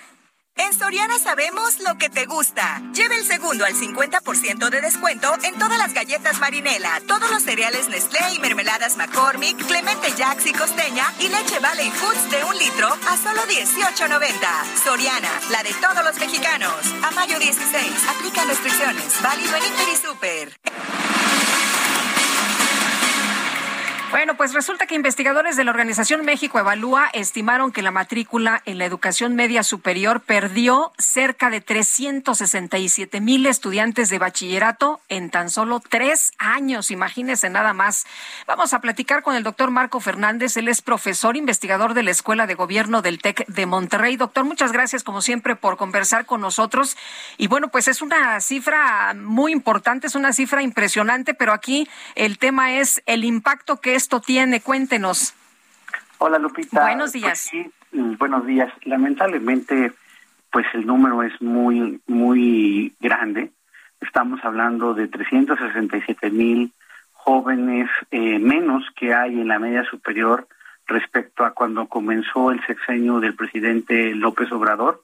A eso súmale que eh, también eh, disminuyó la transición de los chicos que terminan la secundaria y se van a la media superior en un 8%, es decir, cerca de 250 mil jóvenes ya no transitaron a la media superior. Entonces, cuando junta uno las cifras, pues definitivamente el impacto para, para el país, para la sociedad, lamentablemente es mayúsculo, porque como hemos platicado en otras ocasiones contigo y con Sergio, eh, pues uno observa, acuerdo, por ejemplo, a datos del INEGI, que las oportunidades que tú puedes tener eh, de trabajo y de mejores salarios cuando tienes estudios truncos, lamentablemente disminuyen. Y si eso ocurre, si tú vas a tener mucho mayores dificultades de conseguir trabajo, pues incluso cuando llegues a, crecer y tengas a tus futuros hijas, a tus futuros hijos, pues también va a ser muy difícil que estos jóvenes les brinden mejores oportunidades, ¿no? Entonces, ¿qué termina pasando? Que estos estudios truncos eh, eh, terminan perpetuando un círculo de, de pobreza y aumentan el problema de desigualdad de nuestro país. El, eh, es, ¿Es mucho mayor esta cifra de 367 mil estudiantes de lo que se registraba en el pasado? Pues lamentablemente, Sergio, de hecho, este es el primer gobierno en el siglo XXI que se le cae la matrícula. No se había caído la matrícula de la media superior, veníamos subiendo la matrícula, pero pues no solamente llegó la pandemia, sino incluso previo a la pandemia ya venía cayendo. Nosotros cuando vimos los primeros datos eh, de esta caída en la matrícula, nos acercamos entonces al, secretario Moctezuma, urgiéndolo a entender que, que las becas por sí mismos no iban a ser la solución, que todos los estudios apuntan a la necesidad de acompañar las becas con programas de, de tutorías, de acompañamiento docente, porque muchos chicos, chicas, Sergio, tiran la toalla y abandonan sus estudios porque empiezan a reprobar porque no entienden lo que están enseñándoles en la escuela. Se frustran y dejan la escuela. Y esto no te lo resuelve una beca. Pero pues lamentablemente, entonces ni ahora, eh, pues se ha escuchado la necesidad de, de utilizar la evidencia para mejorar la forma en que hacen las políticas educativas y tratar de detener este, este problema mayúsculo que ahora sí la pandemia aumentó. Eh, doctor, lo que estamos viendo es que lo que le interesa a este gobierno es que haya en la educación, desde la básica, impulsar la fraternidad. ¿Se tiene que impulsar algo más que la fraternidad para romper este círculo que nos decía usted de pobreza, para que haya eh, gente con estudios, para que sean competitivos, para que sean productivos? ¿Cómo ve usted esto que, se plantea y qué pasa en otros países? ¿También les pegó tan duro? ¿También dejaron los estudiantes eh, el, el bachillerato, sus estudios eh, medios eh, superiores por la pandemia? Pues a mí me preocupa porque en los últimos eh, semanas y ayer, cuando fue la ceremonia del, del Día del Maestro, volvió a ocurrir que en los discursos pues hay mucho adjetivo, mucha ideologización respecto a lo que se espera de las escuelas en nuestro país, pero lo básico que es, por ejemplo, resolver que, que la mayor parte de los, de los estudiantes sí comprendan lo que leen, sí adquieran las herramientas matemáticas y científicas para la resolución de problemas, sigue estando ausente. No ha habido, insisto, políticas, por ejemplo, para dar cuenta del tamaño de las afectaciones de los aprendizajes, para que con esa información los docentes pudieran hacer mejores rutas de recuperación de, de los conocimientos, de los aprendizajes de sus alumnos. No ha habido, por ejemplo, eh, programas especiales para decir, miren, vamos a destinar recursos adicionales para poder eh, incrementar las jornadas escolares o vamos a tener que cortar las vacaciones, pero les vamos a hacer un pago especial a los maestros para que puedan mejorar eh, el aprendizaje de los de los estudiantes en estos días extras de clase, porque pues no no podemos pretender que, que no hubo afectaciones, nada de eso. Y uno observa, Lupita, esta estas eh, falta de acción y al mismo tiempo el día de, de ayer también nos dimos cuenta por la prensa que Dos Bocas va a costar 5.500 millones de dólares más de lo presupuestado. O sea, ¿y por qué menciono ese comparativo? Porque uno dice, bueno, es que ellos dicen que no hay dinero, pero sí hay dinero para lo que les importa, que es esta cosa de dos bocas, y para la educación, que tendría que ser la prioridad número uno en un gobierno que además dice que primero los pobres y justo la educación tendría que ayudar a enfrentar el problema de la pobreza, pues en los hechos observa que este gobierno es el mismo que con indiferencia se aproxima a la educación. Doctor, le agradecemos como siempre que pueda conversar con nosotros aquí en este espacio. Muy buenos días.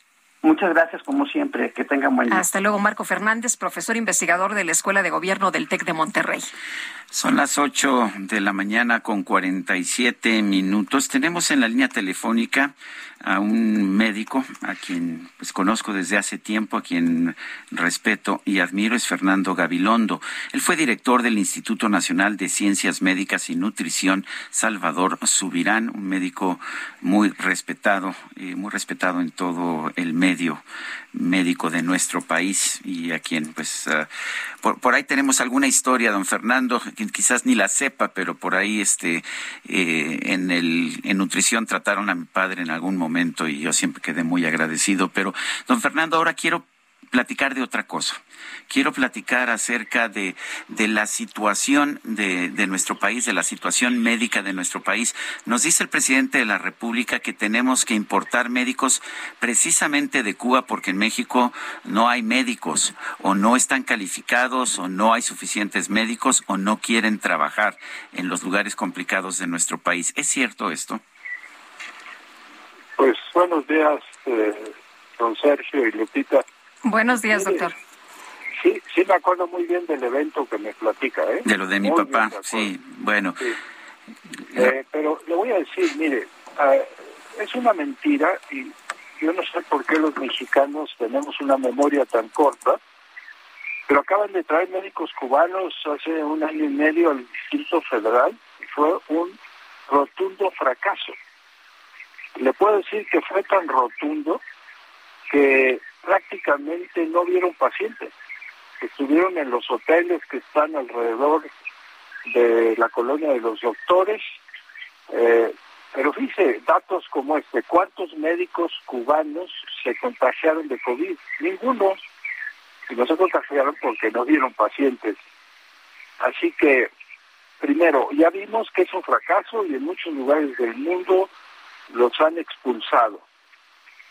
Y esta falacia que dice el presidente de que faltan médicos, le voy a dar algunos datos generales. Más o menos hay 300 mil médicos en México, de los cuales dos terceras partes son médicos generales y un tercio son médicos especialistas. Eh, están contratados los médicos generales, que son alrededor de 76 mil, por las farmacias que tienen consultorios aledaños. Y únicamente 14 mil están contratados en el sistema gubernamental. Y le puedo decir que hay un sinnúmero de médicos desempleados, entre ellos, que es lo más grave, aquellos que contrataron en el proceso del COVID, que fueron médicos que arriesgaron su vida y la de sus familiares, y que finalmente los corrieron, los, les quitaron y ya no los recontrataron. Eso es una gran injusticia a gente que arriesgó su vida por tratar a los pacientes mexicanos y que les quitaron el contrato y ya no se les volvieron a dar y son médicos desempleados. Así que eso de que faltan médicos pues es una falacia, no es cierto. Pero también dice el presidente que no quieren ir a lugares remotos, pero hasta donde yo me acuerdo, los médicos cuando hacen su servicio van a cualquier comunidad, aunque sea por más alejada, porque tienen que cumplir con este requisito. Sí, Lupita, pero mire, un problema muy serio es la inseguridad. Yo le puedo decir que cuando yo fui director de nutrición, los especialistas del último año de la residencia que tienen que hacer servicio social en diferentes lugares del país. Y tuvimos que sacar de, de Michoacán en esa época a todos los residentes que teníamos por la gran inseguridad y las amenazas que tuvieron. Ahora, ¿usted cree que los médicos, pues, para empezar, no sabemos qué credenciales tienen? ¿Son médicos o no son médicos? Porque esto que están haciendo es absolutamente en, contra de la Ley General de Salud. En México no puede ejercer un extranjero si no tiene la certificación correspondiente. Y todo es en lo oscuro, todos por debajo del agua, no sabemos cuánto les van a pagar, pero tampoco sabemos las credenciales, que eso es muy grave. ¿Cuántos de los médicos que vienen no son médicos? Entonces, si usted los manda a la Sierra de Guerrero, donde ni siquiera tienen clínicas, pues ¿quién se va a ir a arriesgar a la Sierra de Guerrero? Ni los mismos cubanos lo van a hacer. Entonces, esta es una patraña y es una cosa política en donde el presidente se arregla con el presidente de Cuba para ayudarlos, porque están en una situación muy precaria, pero no se debe hacer a través de la medicina. La medicina puede causar daños tan graves como la muerte.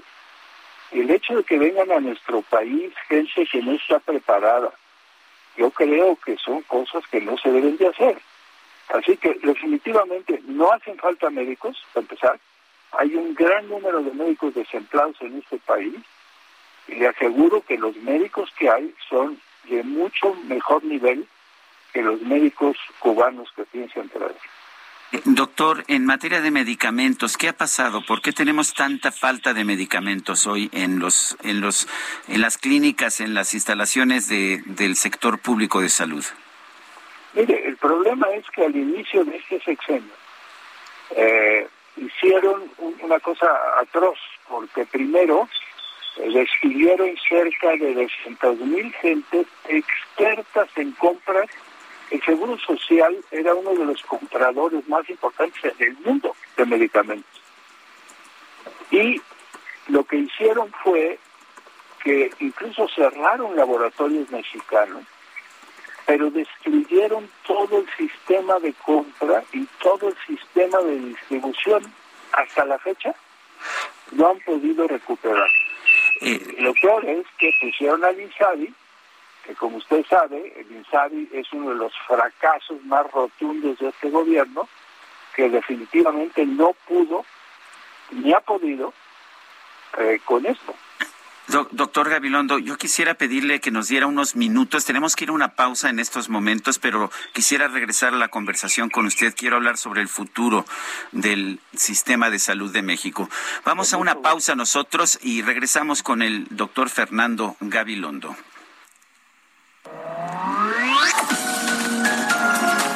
Sergio Sarmiento y Lupita Juárez quieren conocer tu opinión, tus comentarios o simplemente envía un saludo para ser más cálida esta mañana. Envía tus mensajes al WhatsApp 5520 109647.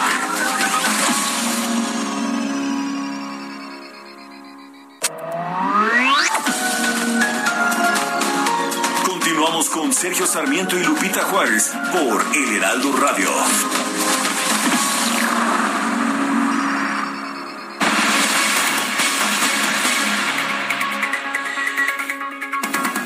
Continuamos en la conversación con Fernando Gabilondo, el doctor Fernando Gabilondo, exdirector del Instituto Nacional de Ciencias Médicas y Nutrición, Salvador Subirán.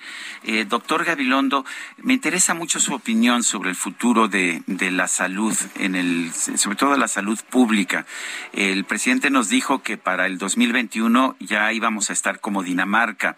Eh, yo nunca me he tratado en Dinamarca, pero no veo que realmente tengamos un nivel de, de salud pública de primer mundo nunca lo hemos tenido y creo que las cosas tampoco se cambian tan rápido, pero ¿qué estamos haciendo bien y qué estamos haciendo mal, doctor? Pues mire, desafortunadamente hemos hecho cosas más mal. Primero, haber quitado el seguro popular, que era la gran posibilidad de la unificación de todos los servicios de salud de este país.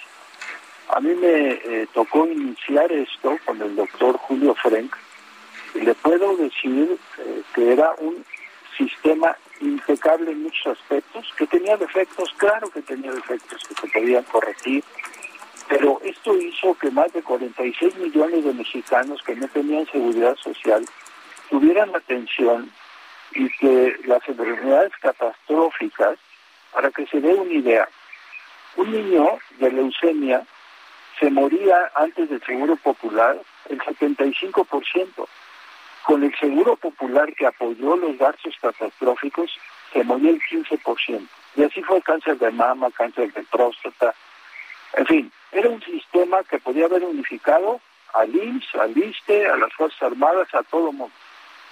El primer paso que da es destruirlo y improvisar un sistema de salud que no tiene ni pies ni cabeza, que fue el INSABE, porque ese también ya está desapareciendo. Yo creo que es momento que los mexicanos nos unamos a reconstruir la medicina mexicana, porque le voy a decir con el COVID, para que se den una idea, a nutrición lo convirtieron en COVID. Y por dos años dejamos de ver todos los pacientes que veíamos en nutrición, regularmente y de urgencia. Estaba prohibido ver pacientes no COVID. ¿Sabe cuánta gente se murió por esto? De veras es increíble las cosas que han hecho. Entonces, yo creo que es momento de que los mexicanos nos unamos a hacer una medicina que sea congruente. Yo creo que eh, el sistema de seguro popular era el camino a seguir eh, y sigue siendo el camino a seguir en este momento. Pero le voy a decir cosas tan importantes, nos recortan presupuesto. Por ejemplo, en el instituto hay desabasto de medicamentos e insumos. No se pueden hacer cirugías porque no hay abasto de esto. Pero eso no es lo peor. Lo peor es que no hemos logrado recuperar probablemente ni el 20% de las consultas y las cirugías que se hacían en nutrición tradicionalmente. Así que necesitamos una reconstrucción urgente de todos los sistemas de salud, porque así está el IMSS, así está el ISTE eh, y la Secretaría de Salud. Entonces, eh, mire, la Academia Nacional de Medicina por fin se pronunció ahora con esto de los médicos cubanos e hizo una sesión extraordinaria con puros expertos que opinaron en qué consideraban la, de esto de los médicos cubanos. ¿Por qué el gobierno es un órgano consultor oficial del gobierno? ¿Por qué no los usa? ¿Por qué no usa la cantidad de expertos que tenemos para reconsiderar el rumbo? El problema es que el gobierno no oye y que teniendo en sus manos el modificar cosas no lo hace. Doctor, lo que nos han explicado y que siempre ha sido como el tema que ponen en la mesa es que pues todo era corrupción, que antes había mucha corrupción y que todo tenía que cambiar precisamente para sacar de raíz esto que no nos dejaba avanzar. Ahora lo que se señala es que pues no ha terminado la corrupción, pero tampoco hay medicina, pero tampoco hay, como usted nos dice, pues los insumos necesarios para hacer una cirugía. Pero mire, la corrupción está peor que nunca. Yo puedo decir que en nutrición no habíamos tenido este, este problema, pero es tal la escasez de cosas que ahora tenemos proveedores que nos venden los insumos a lo doble del precio que los vendían. Y no nada más eso, no dan los presupuestos suficientes, tanto que hay muchos proveedores que ya no nos quieren surtir porque no les pagan. Entonces, esto de que iban a acabar con la corrupción es falso. Se ha incrementado la corrupción sustancialmente con los sistemas que han puesto. Doctor Fernando Gabilondo, exdirector del Instituto Nacional de Ciencias Médicas y Nutrición, Salvador Subirán, gracias por hablar con nosotros esta mañana. Muchas gracias. Muchos saludos, Sergio. Gracias. gracias, doctor. Muy buenos días. Me parece una entrevista importante y reitero mi posición. Le tengo una enorme admiración al doctor Fernando Gabilondo, eh, quien fue director de del Instituto de Nutrición. Son las nueve de la mañana con seis minutos. Vamos a un resumen de la información más importante.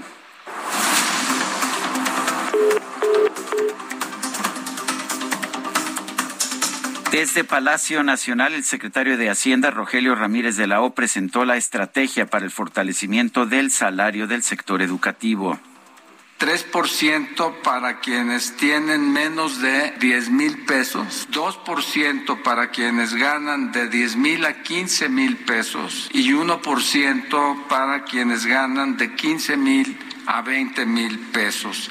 Así cubrimos con 957 mil beneficiarios. Y finalmente, para todos, para toda la base, desde el A y el B que están aquí mencionados, hay un aumento de 1%. Bueno, el secretario de Hacienda, Rogelio Ramírez de la O, explicó que el gobierno federal busca que los maestros tengan un salario similar al del promedio de los trabajadores asegurados ante el IMSS. Este trabajador en el Seguro Social gana, o asegurado en el Seguro Social gana 14.300 pesos mensuales. Nosotros a la derecha en la gráfica estamos haciendo la aproximación para llegar con sueldos, prestaciones, aguinaldo y las políticas de bienestar al salario que acabo de mencionar a 14.300 pesos mensuales, lo cual hace equiparable el salario de magisterio con el salario del Seguro Social. La Secretaría de Relaciones Exteriores condenó que la policía de Israel haya hecho uso de la violencia durante el funeral de la periodista palestina Sherin Abu Akleh. Exigió una investigación independiente y exhaustiva sobre la muerte de la comunicadora. Presidente de Finlandia, Saúl Ininisto, confirmó al mandatario de Rusia, Vladimir Putin, que su país va a solicitar incorporarse a la organización del Tratado del Atlántico Norte. El presidente de Turquía, Recep Tayyip Erdogan, expresó su rechazo a que Finlandia y Suecia se integren a la OTAN. Aseguró que estos países han ofrecido refugio a militantes kurdos. Y las autoridades de Shanghai en China anunciaron la reapertura gradual de negocios, centros comerciales y salones de belleza después de varias semanas de confinamiento riguroso por la pandemia de COVID-19. Los abuelitos son los papás de mis papitos. Los quieren como a sus hijitos. Una pareja de la India demandó a su propio hijo. ¿Y por qué cree usted? Bueno, porque a pesar de llevar casado más de seis años, no le dio o no le les ha dado un nieto. Los señores Sanjeev y Sadhana Prasad argumentan que gastaron todos sus ahorros en la educación de su hijo, pagándole su formación como piloto y costeando una boda de lujo, por lo que ahora exigen una compensación de casi 650 mil dólares si no tienen un nieto durante el próximo año mis papitos. Los quieren como a sus hijitos. Pero los consienten más. Mi abuelita siempre dice, eres igual a tu mamá. Y mi abuelito le contesta, regresa a mí cuando tenía su edad. Los abuelitos son los papás de mis papitos. Nos quiere La micro deportiva.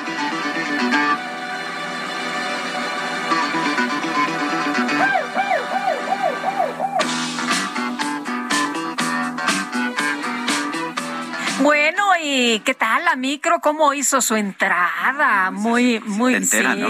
sí, sí, muy disco y toda la cosa. ¿Cómo estás, Julio Romero? Muy buenos días. Muy bien, muy bien, Sergio Lupita, amigos del auditorio, qué placer saludarles. Pues ya evidenciando la edad, evidenciando la edad definitivamente, porque además me sé los pasos de las, este, de esas canciones. Mientras no aplaudas, ya sabes que no debes aplaudir, que No, si no. aplaudes, todo el mundo dice, ah, mira el ruco. Exactamente. El chavo ruco, el chavo ruco, tampoco. Chavo tan, tan duro. y luego que me regañan en la producción que porque no es reggaetón del clásico ni del viejito y bueno, en fin.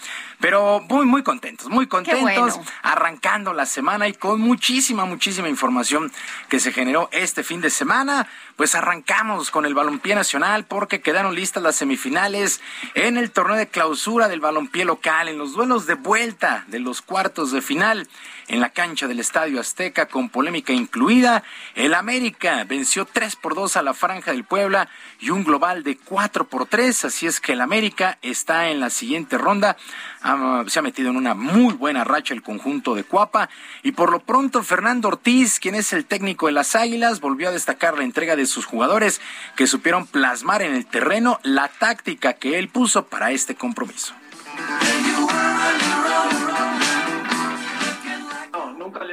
Límite a los jugadores, jamás. Eh, sé que pueden dar muchísimo más. Me quedo con, con el entendimiento que tuvieron la semana post partido Puebla y, entendieron por dónde ir, por dónde buscarlo. A un, a un equipo muy cerrado, era muy difícil poder entrar.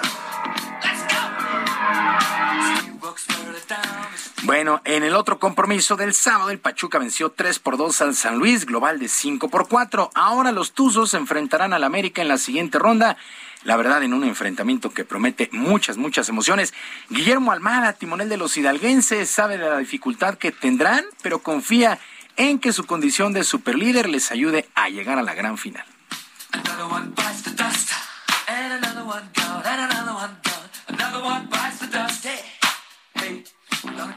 Este, un entrenador que le ha encontrado la mano, así que si nos toca América va a ser un rival complicado y durísimo, como cualquiera de los otros tres que nos pueda tocar. Así que este, lo más importante ahora es recuperarnos. Eh, y bueno, seguir confiando en nuestra fortaleza como equipo, que ahí está un poco nuestro poderío.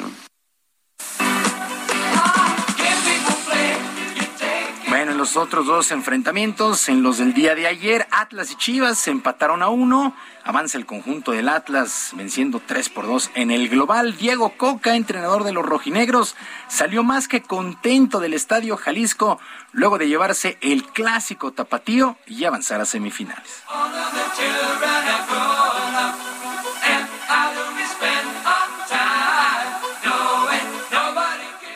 No sé si lo tengo que decir yo, pero es una realidad. Este equipo juega, tiene trabajo, tiene idea, tiene personalidad y tiene una identidad. Sea quien sea, la va a defender. Yo estoy muy contento, muy orgulloso, muy feliz y tengo ganas de ir a descansar, ir a, celebrar con mi gente, que toda la gente del Atlas en la ciudad esté orgullosa, esté contenta y que le pueda echar la carrilla que quiera a la gente de Chivas. Bueno, en el estadio universitario en el Volcán, la máquina celeste de Cruz Azul se impuso 1 por 0 a Tigres. El global se terminó 1 a 1, pero la posición en la tabla general le dio el pase a la siguiente ronda al conjunto de Tigres. Hay que recordar que Miguel Herrera, técnico del conjunto regiomontano, no pudo estar en la banca luego de ser expulsado en la ida, pero su auxiliar técnico Álvaro Galindo habló en la conferencia de prensa.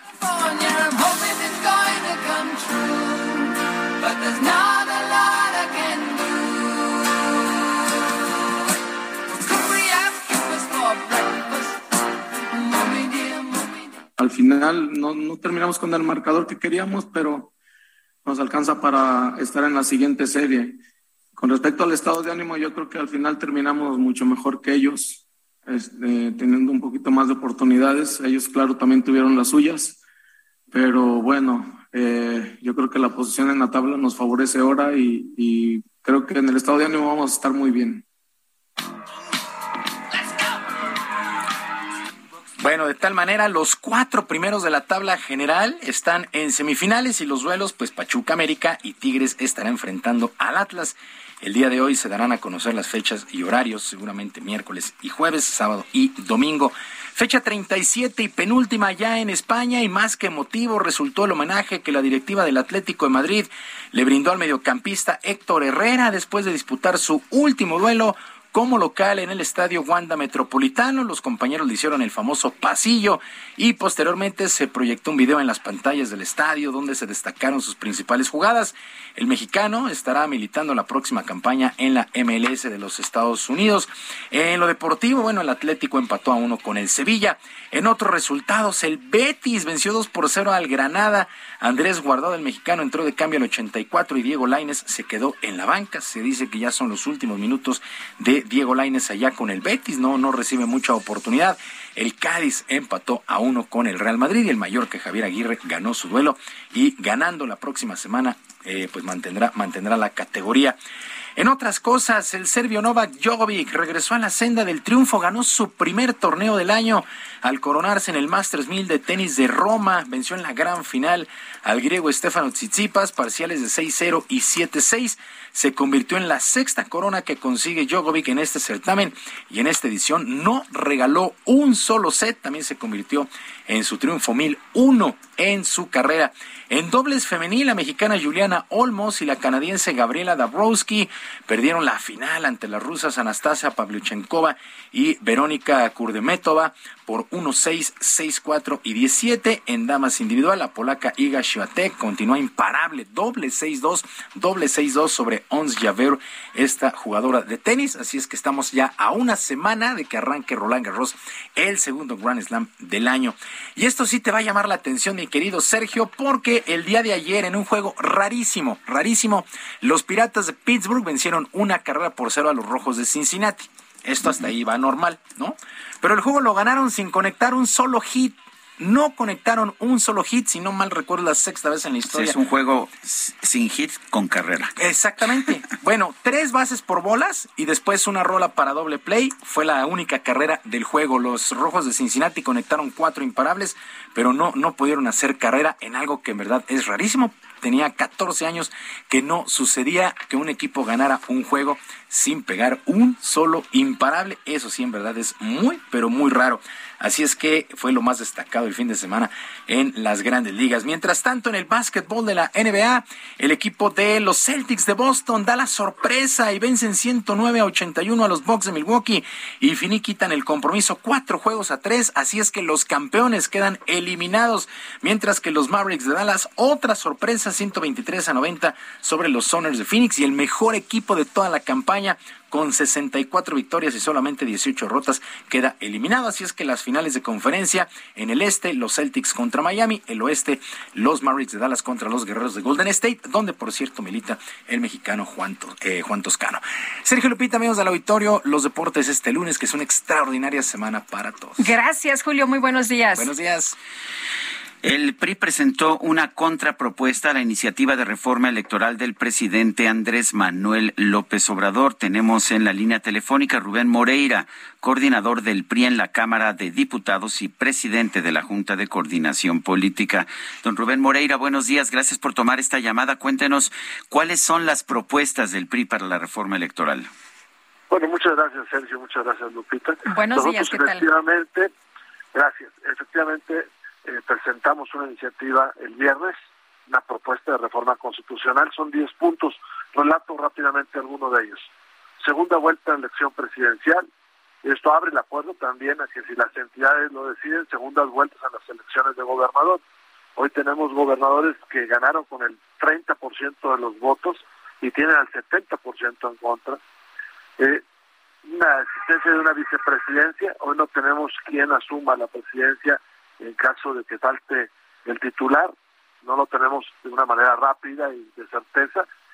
Creemos que un vicepresidente se puede ocupar de la política interior, se puede ocupar de representaciones que requiere el Ejecutivo Federal, estaría subordinado a él, sería electo, y también eh, estamos alguien que se ocupe de problemas específicos que tiene el país. En la actualidad tenemos presidentes que son todólogos.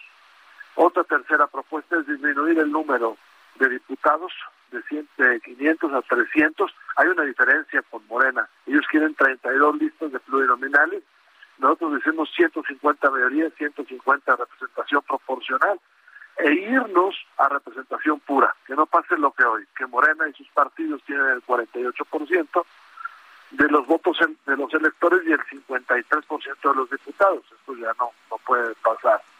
defender al INE, pero ya de alguna vez dar el paso. Eh, en el pasado se tuvo la, la poca fortuna de disminuir la presencia de las OPLES, llegamos al extremo de que la pagan los estados y la selección del INE, que no es un, un órgano con legitimidad electoral. Mejor vayámonos a un instituto nacional, desaparezcamos las OPLES, vayámonos a un tribunal federal, desaparezcamos los tribunales locales, fortalezcamos la elección de consejeros y magistrados, no como quiere eh, eh, Morena, y además preveamos lo que va a pasar el año que entra, don Sergio Lupita, de que Morena va a tratar de apoderarse del INE, del Tribunal Federal Electoral. Y hay otra que es importante, una serie de ideas para enfrentar una realidad, que es la intromisión del narcotráfico en las elecciones. Eh, eh, Rubén, ¿cómo, ¿cómo ves esta, esta situación que han propuesto algunos eh, pues estudiosos en materia electoral, que no es momento para hacer una reforma electoral? electoral? ¿Deberíamos esperar un poco más? ¿Deberíamos posponer esta discusión o ya tendríamos que estarla haciendo? ¿No consideras que ante tanta polarización y ante la situación que, se enfrenta, como tú dices, se quiere debilitar al INE, pues no sería mejor posponer? Mire, el partido se hizo una discusión intensa sobre eso. Eh, no hay una crisis de gobernabilidad, no hay una crisis electoral. Sin embargo, Morena ya puso el tema sobre la mesa. Y también nosotros llegamos a la conclusión de que es un error dejarlo pasar sin discutir, porque ellos tratan, igual que con la reforma eléctrica, más de cambiar, tratan de polarizar. Entonces nosotros tenemos que fijar nuestra postura. Y por el otro lado, también poner sobre la mesa hay una, una intención de autoritaria. Decir que los partidos políticos son onerosos y hay que desaparecerlos prácticamente, eso es lo que ellos dicen, y decir que el INE eh, este, es una agencia este, que hace ganar elecciones a quien quiere y descalificarlo. Si nosotros no presentamos una contrapropuesta, va a ganar el discurso de ellos. Ahora, si Morena actúa y hay gente dentro de Morena que si actúa de buena fe, bueno, discutamos y mejoremos. El, uh, hay, hay forma de discutir porque la manera en que terminó el periodo ordinario de sesiones pasado fue pues de una gran acrimonia, de descalificaciones, insultos, eh, llamados a pues a linchar a los traidores a la patria. Eh, ¿Se puede negociar, se puede platicar cuando el ánimo está tan, tan encendido? Sergio, llegamos a un extremo terrible. Lo que ustedes vieron el día de la reforma, eh, se escuchó la, reforma, fue de muchas expresiones, pero en los días posteriores el clima dentro de la Cámara era todavía peor. Y mire lo que pasó con MC, lo sacaron de la de la comisión permanente y sacaron también al PRD, nada más que el PRI le dio un lugar al PRD. Pero, pero fue todavía peor, porque tú ya vimos un ensañamiento en, tratar de reducir a nosotros a, a no tenemos la, mayoría en la Cámara, aunque tenemos más votos de los electores. Yo de todos modos le apuesto siempre al diálogo. A mí cuando me dicen que no sirvió el Parlamento abierto, digo, sí sirvió. Nos dio suficientes razones a nosotros para votar en el no. Sobre todo al PRI, que el PRI siempre está abierto a la discusión y al debate.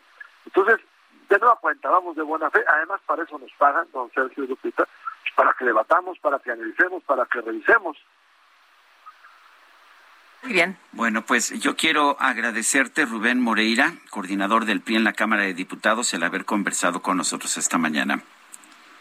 Pues yo les agradezco mucho a los dos y, muchas gracias por esta llamada. Estoy siempre a la orden. Al contrario, Rubén, muchas gracias. Son las nueve con veinticuatro minutos, nueve con veinticuatro. Vamos a una pausa y regresamos. Sé, lo sé. ¿Por qué? Sergio Sarmiento y Lupita Juárez quieren conocer tu opinión, tus comentarios o simplemente envía un saludo para ser más cálida esta mañana. Envía tus mensajes al WhatsApp 5520 109647.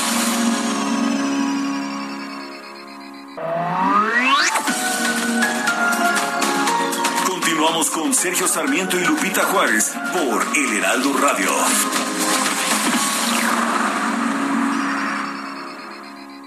Emprendedores, empresarios e inversionistas, todos reunidos en un mismo lugar. La Feria Internacional de Franquicias, este 9, 10 y 11 de junio en el World Trade Center de la Ciudad de México. Las franquicias más exitosas del mercado. Regístrate en www.fif.com.mx.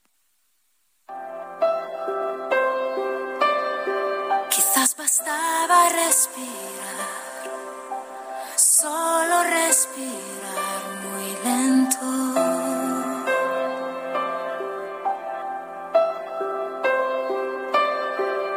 recuperar cada latido en mí y no tiene sentido ahora que no estás. Ahora dónde estás?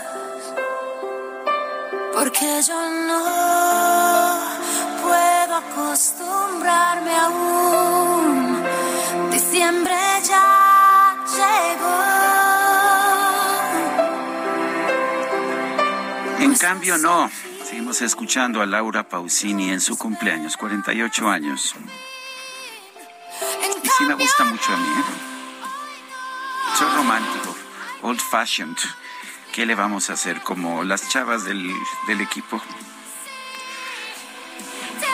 Ya, cambio, Lupita, ya las Lupita pasaste, Juárez, ya las ¿cómo- pasaste a perjudicar. ¿Cómo se llama? Doja Cat. Tú querías este. Doja A ver, Cat. pongan un poquito de Doja Cat por ahí para que. O sea, Guadalupe dijo, bueno, ¿por qué Laura Pausini si podemos tener a Doja Cat? Eh, cuyo cumpleaños a propósito creo que es en octubre, o sea que Sí. podríamos. No, bueno, porque ganó ayer, fíjate, los Billboard Awards, eh, ganó, eh, hubo un eh, evento interesante de cómo los chavos ahora les gusta y la música, qué tipo de música. Y bueno, yo dije, estas muchachas como están muy jóvenes, pues a lo mejor se van por Yo esa había parte. propuesto tener a los ganadores de Billboards, por, igual que hago con los Grammys Pero o perdiste, los ¿no? Oscars. Perdí, pues Perdiste sí, la Laura votación. Pausini se Ujú. llevó la votación Sí. abiertamente. Vamos a escuchar ya cuando viste que estaban ganando, dijiste, bueno, voy con Laura Pausini. este es Doja Cat.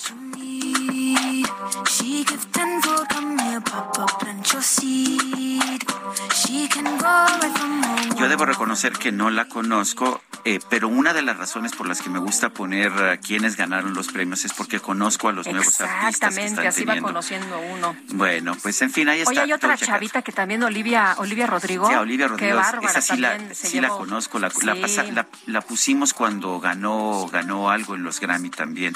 Olivia Rodrigo, muy jovencita, ayer le ¿no? fue Como muy- de 18, muy 19 bien. años, muy buena también. Tenemos mensajes de nuestro público. Enrique Chávez nos dice buenos días disfrutando el programa y la selección musical. Le quiero pedir de favor que le hagan un homenaje a un gran compositor mexicano, Jorge Macías, que nació el 21 de mayo de 1948 y falleció el 25 del mismo mes. Composiciones como Nube Viajera, Loco, Lástima que seas ajena, es lo que nos dice Enrique Chávez. Oye, yo quiero decir que a mí también me gusta Laura Pausini, ¿eh? la fui a ver una vez al Auditorio Nacional y la hemos entrevistado. Claro. Eh, bueno, ¿qué más te puedo decir? Es una señora encantadora. Dice Liz Rosas, wow, el químico Guerra siempre con información súper interesante y actualizada. Se escucha muy esperanzadora la caja fotovoltaica. Hay una persona que se firma como Nadia y dice, Andrés Ruemer merece un juicio justo. Qué bueno que eh, transmiten de este tipo de programas donde eh, pues eh, se ven las dos partes, ¿no? Sí, eh, hemos entrevistado aquí en este programa a las víctimas o a quienes pues han presentado denuncias en contra de Andrés Ruemer y pues lo seguiremos haciendo. Nuestro punto de vista es que debemos presentar siempre las las distintas posiciones y, ah, y pues lo hemos hecho en esta ocasión con Andrés Ruemer. Eh, yo puedo eh, añadir una una aclaración de conflicto de interés. Tú sabes, Guadalupe, que he sido amigo de Andrés Ruemer desde hace muchos años, pero siempre he dicho, si cometió algún delito, tiene que pagar por este delito. Pues sí, pero- lo que platicamos hace unos momentos, pero ¿no? Sí. también, también Sí. tiene que se le tiene que dar oportunidad de presentar sus pruebas o de saber de qué se le acusa, ¿no? Así es, y nosotros no somos jueces, nosotros presentamos aquí las distintas partes. Ya la Fiscalía de la Ciudad de México, con las pruebas, tendrá que... La fiscalía presentará sus pruebas y los jueces claro. determinarán quién tiene la razón. Así es. Son las nueve con treinta y cinco minutos. Vamos con Mónica Reyes. Nos tiene información. Adelante, Mónica. Muchas gracias, Sergio Sarmiento Lupita Juárez. Muy buenos días. Amigos, quisieran irse de vacaciones, pero no ha sido tan fácil poder ahorrar. No se preocupen, para eso está el crédito personal Citibanamex. Es sin comisión por apertura, con pagos fijos mensuales y tasas de interés de las más competitivas. Lo puedes usar para eso o para lo que tú quieras. Ve a tu sucursal más cercana y solicítalo. Ingresa a tu app Citibanamex móvil o Bancanet. Aprovecha esta oportunidad. Requisitos y CATE en citibanamex.com. Regresamos con ustedes, Sergio y Lupita. Muy buenos días. Buenos días, Mónica Reyes. Muchas gracias en la Cámara de Diputados negó que la propuesta del presidente López Obrador de reforma electoral busque desaparecer al INE. Además, se propondrá el debate de la iniciativa luego de las elecciones del 5 de junio próximo. Elia Castillo, pues no, dicen que no quieren desaparecer al INE, pero este INE que está no les gusta. Cuéntanos, muy buenos días. Muy buenos días, Lupita, Sergio, los saludo con gusto. Así es, bueno, el coordinador de la fracción parlamentaria de Morena en la Cámara de Diputados, Ignacio Mier, negó justamente que esta propuesta del presidente Andrés Manuel López Obrador eh, de reforma electoral busque desaparecer al Instituto Nacional Electoral. Sin embargo, bueno, pues el documento, esta iniciativa que entregó el pasado 28 de abril al este órgano legislativo, pues dice otra cosa. Eh, busca la creación del Instituto Nacional de Elecciones y Consultas que estaría encabezado o a cargo del gobierno federal. Sin embargo, el eh, coordinador de la fracción mayoritaria de Morena en San Lázaro pues negó que se busque desaparecer al INE y justamente adelantó que propondrá que el debate arranque luego de eh, las próximas elecciones en donde pues se disputarán las gobernaturas de seis entidades.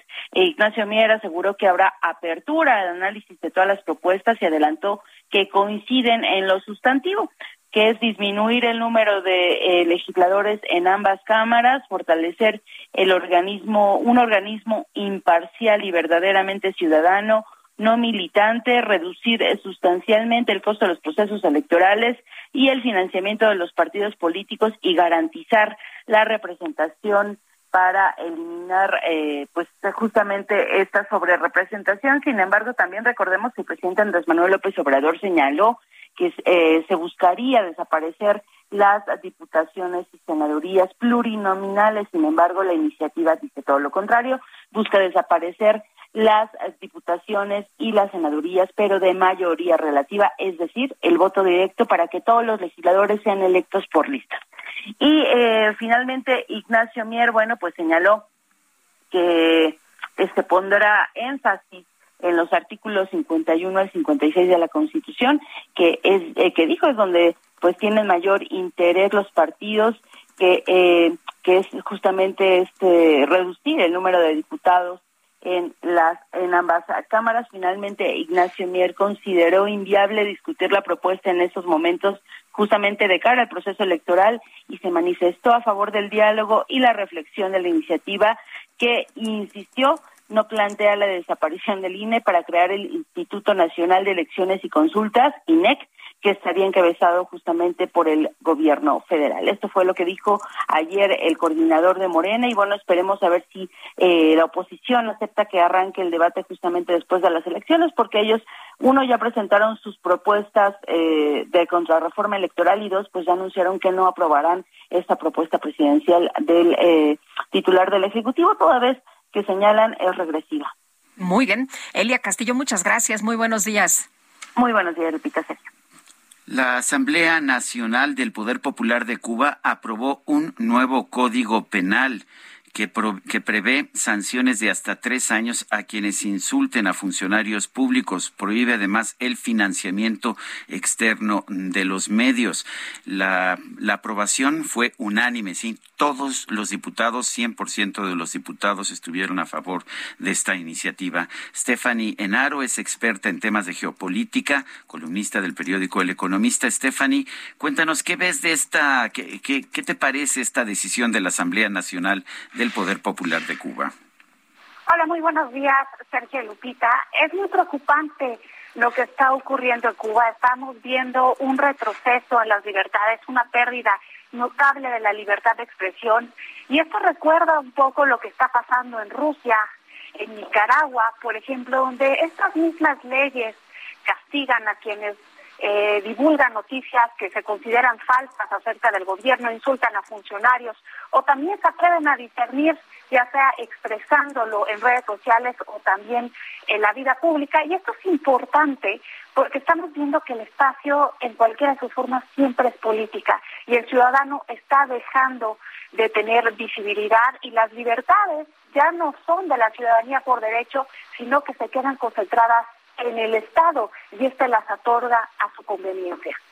Stephanie, ¿cómo ves esta eh, visita que hizo el presidente a Cuba y estas declaraciones de que pues son un ejemplo y que el presidente de Cuba es un gran líder, es lo máximo? ¿Cómo ves todo esto en medio de la situación de derechos humanos? Se acaba de aprobar, eh, precisamente hoy leíamos en el resumen, eh, informábamos a nuestro auditorio sobre esto que ya no les gusta allá en Cuba y que, bueno, pues lo han hecho, pero ahora lo anuncian, una modificación a la ley donde van a reprimir a las personas que se manifiesten en las calles. Claro, mira, esto tiene que ver eh, con las protestas que se originaron el año pasado del 11 J, que han sido las más fuertes en la historia y se originaron a través de las redes sociales. Lo que está ocurriendo en este momento y que tiene que ver con la visita del presidente de México es un método bastante utilizado por los regímenes autoritarios, que usan la política exterior para legitimar la política interior. El hecho de que México haya estado de visita en su territorio y que el presidente los haya apoyado abiertamente, pues obviamente sirve de propaganda para el régimen. También hay que entender esta visita dentro de la relación bilateral. Lo más importante para la relación bilateral de México y Estados Unidos es el tema migratorio. Y Cuba, en lo que va del 2022, se ha convertido en la principal fuente de migrantes, y esto es lógico porque debido a la inflación los alimentos han subido un 70%, a los cubanos ya no les alcanza para comprar nada, están escapando de ese país porque no pueden vivir. Y creo que es bastante preocupante que el presidente López Obrador se pronuncie a favor de Cuba. Sabemos que ha sido el símbolo de la tradicional rebeldía de México ante Estados Unidos. Lo está haciendo porque sabe que puede hacerlo porque Estados Unidos lo necesita. Pero en cuestión democrática, en cuestión de derechos humanos, están mandando los mensajes equivocados. Eh, ¿ves, ¿Ves que el acercamiento que México está teniendo con Cuba pueda distanciarnos de Washington? De alguna manera, en este momento la necesidad de Washington pesa más que cualquier desacuerdo que pueda tener con México. Estamos viendo que eh, las cifras migratorias están llegando a cifras récord. Es un año electoral en donde a Joe Biden y a los demócratas no les ha ido muy bien. Joe Biden tiene un índice de aprobación bastante bajo. En noviembre son las elecciones de medio término y podrían perder el Congreso. Creo que si se llega a tener algún desacuerdo o alguna represalia por parte de Estados Unidos, no va a ser de una manera directa, va a ser, van a ser una serie de mensajes que se van a leer entre líneas. Bueno, pues yo quiero agradecerte, Stephanie Enaro, experta en temas de geopolítica, el haber conversado con nosotros esta mañana. A ustedes, Sergio Lupita, que tengan un excelente inicio de semana. Igualmente, buen día. 9 de la mañana con 43 minutos. Lo más cool de lo hot está en Soriana. Pantalla BIOS Smart TV 32 pulgadas a 3,990 y pantalla Sharp Smart TV 70 pulgadas 4K UHD a 15,990 pesos. Soriana, la de todos los mexicanos. A 16 de mayo, aplica restricciones. Válido Hiper y Super. Bueno, fue un fin de semana muy movido para muchos eh, gobernantes, para muchos funcionarios, para senadores. Hay campañas, como ustedes saben. Y bueno, este fin de semana la jefa de gobierno de la Ciudad de México, Claudia Sheinbaum, dentro de sus actividades visitó la refinería de Dos Bocas por allá en Tabasco. Dentro de la comitiva que la fue a recibir estaba el gobernador de Oaxaca. Carlos Navarro, cuéntanos, buenos días. Buenos días, Sergio Lupita. Les saludo con gusto a ustedes y al auditorio. Les comento que el sábado pasado la jefa de gobierno de la Ciudad de México, Claudia Sheinbaum, visitó la refinería de Dos Bocas en el estado de Tabasco. La mandataria capitalina informó a través de su cuenta de Twitter que el secretario de gobierno, Martí Batres Guadarrama, se haría cargo de la Ciudad de México. En su cuenta de Twitter escribió, la secretaria Rocío Nale nos invitó a gobernadores y gobernadores de varios estados a la refinería Olmeca en Dos Bocas, Tabasco. Vamos con gusto a conocer esta gran obra, fundamental para dejar de importar como combustibles. Así lo señaló la mandataria capitalina por la mañana del sábado pasado. De acuerdo con el gobierno de México, el objetivo de este proyecto es lograr en el mediano plazo la autosuficiencia de la producción de gasolinas de diésel y de esta manera ofrecer mejores precios de estos combustibles a los consumidores. Posteriormente, la mandataria capitalina montó un video en sus redes sociales donde muestra su encuentro con la secretaria de Energía, Rocío Nale. En su cuenta de Twitter escribió, acompañada del video, llegamos a Villahermosa, gracias por la bienvenida, qué gusto verles. Así les dijo a los gobernadores del estado de Tabasco y de Oaxaca, así como la secretaria de Energía, Rocío Nale. Y es que la jefa de gobierno ya lo ha hecho anteriormente, ha visitado otros estados de la República de acuerdo con las funciones que ha desempeñado. Sergio Lupita, la información que les tengo. Carlos, muchas gracias. Buenos días. Son las nueve de la mañana con cuarenta y cinco minutos. Lo más cool de lo hot está en Soriana. Elige estufa de piso Mave, plata 30 pulgadas o lavadora automática Midea blanca 17 kilos a 5,999 cada una. Y pantalla Samsung 4K 58 pulgadas 11,490. Soriana, la de todos los mexicanos. Al 16 de mayo aplican restricciones. Consulta modelos participantes. Válido Hiper y Super. Bueno, y vamos a un recorrido por el país. Empezamos con Leticia Ríos en el Estado de México. Buenos días, Sergio Lupita. La tarde de este domingo se registró una explosión al interior del centro penitenciario y de reinserción social de Tlainepantla, que fue ocasionada por un tanque de gas de LP. Incidente que provocó lesiones entre dos personas privadas de la libertad y un trabajador de mantenimiento. Los hechos ocurrieron mientras un compañero de mantenimiento de la institución, acompañado de los internos llamados Gerardo y Eduardo en los módulos 1 y 5 respectivamente, soldaban una tubería de agua en la azotea del módulo 1, instante en que explotó un tanque de gas de la máquina de soldar. Las autoridades estatales señalaron que de forma inmediata se activó el código gris, lo que permitió controlar la situación. Sin embargo, a causa del incidente, las personas involucradas tuvieron quemaduras en diferentes partes del cuerpo. Con el objetivo de preservar la vida de los lesionados, se llevó a cabo el traslado de los reos y del trabajador de mantenimiento al Hospital General Dr. Rubén Leñero para su pronta atención médica. Ahora vamos con José Ríos.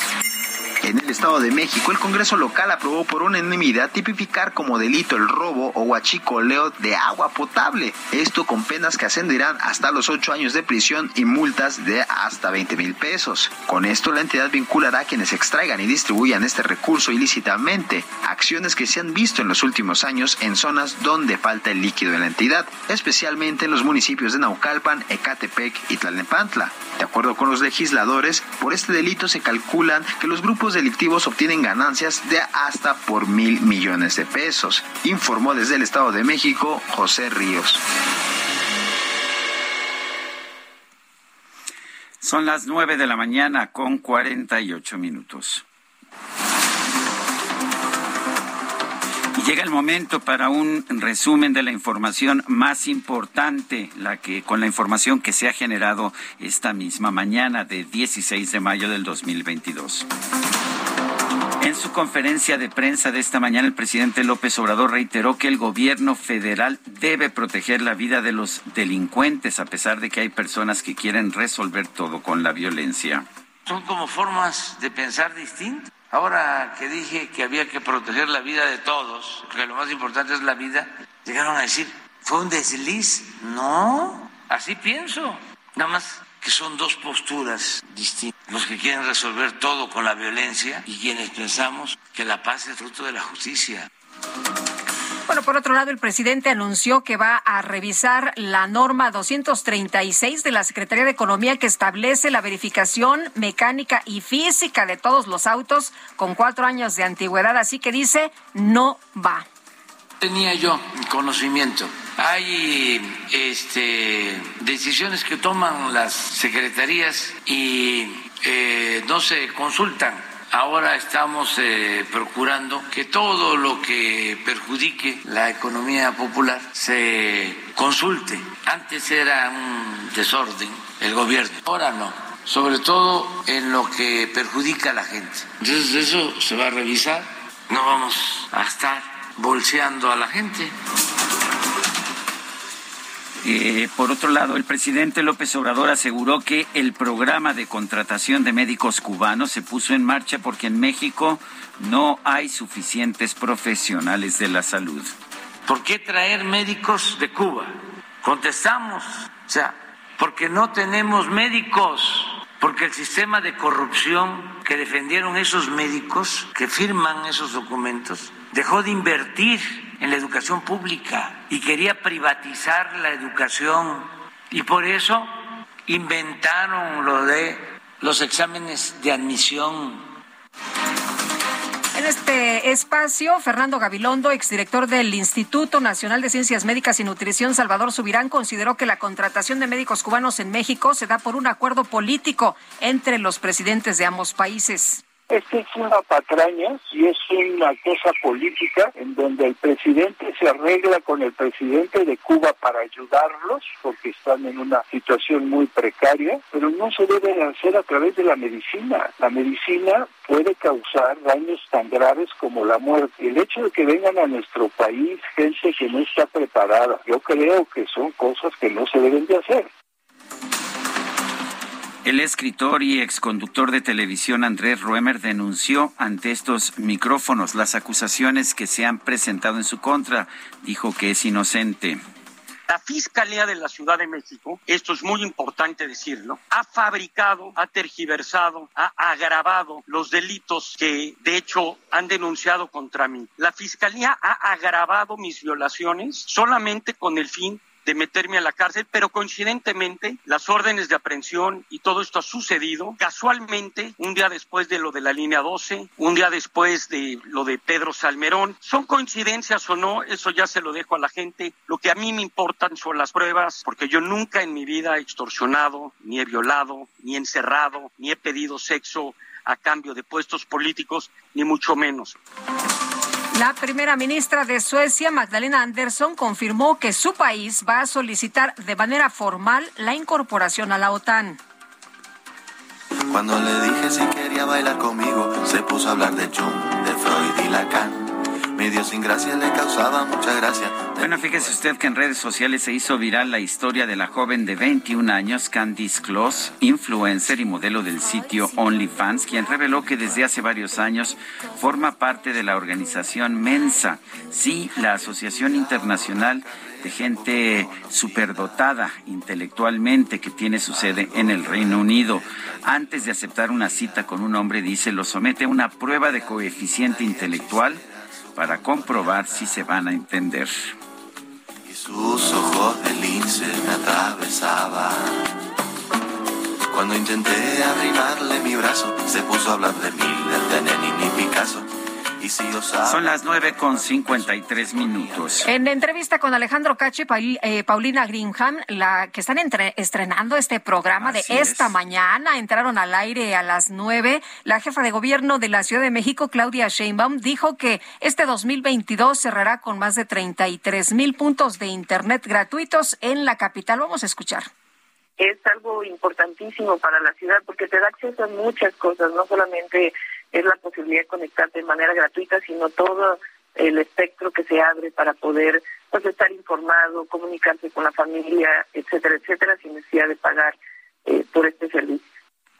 Bueno, pues ahí lo que señaló la jefa de gobierno y mucho éxito a nuestros compañeros Alejandro Cacho y Paulina Greenham. Los pueden ustedes seguir en su nuevo programa esta mañana a partir de las nueve de la mañana. Y a nosotros se nos acabó el tiempo, Guadalupe. Vámonos entonces, que la pasen todos muy bien, que disfruten este día y los escuchamos. Veo que todavía nos queda un Ah, poco. ¿todavía Ya me queda? equivoqué como siempre, pero bueno. Ya nos vamos, ¿no? De todas ya nos formas, vamos nos despedimos formas. con calmita, Nos falta un todos muy minutito. bien. Ya sabe usted, mándenos este siempre muchos mensajes. Eh, síganos también en redes sociales. Estamos en arroba Sergio y Lupita. Le recomiendo también las redes sociales del Heraldo de México, arroba Heraldo de México. Pásenla bien, buenos días. Hasta mañana. Gracias de todo corazón. En cambio no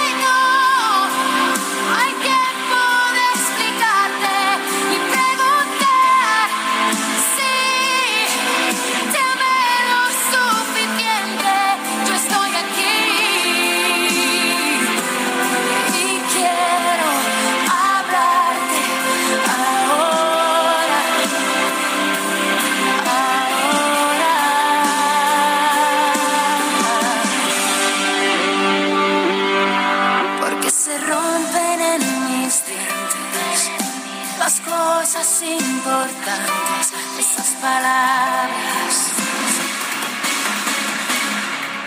Heraldo Media Group presentó Sergio Sarmiento y Lupita Juárez por El Heraldo Radio.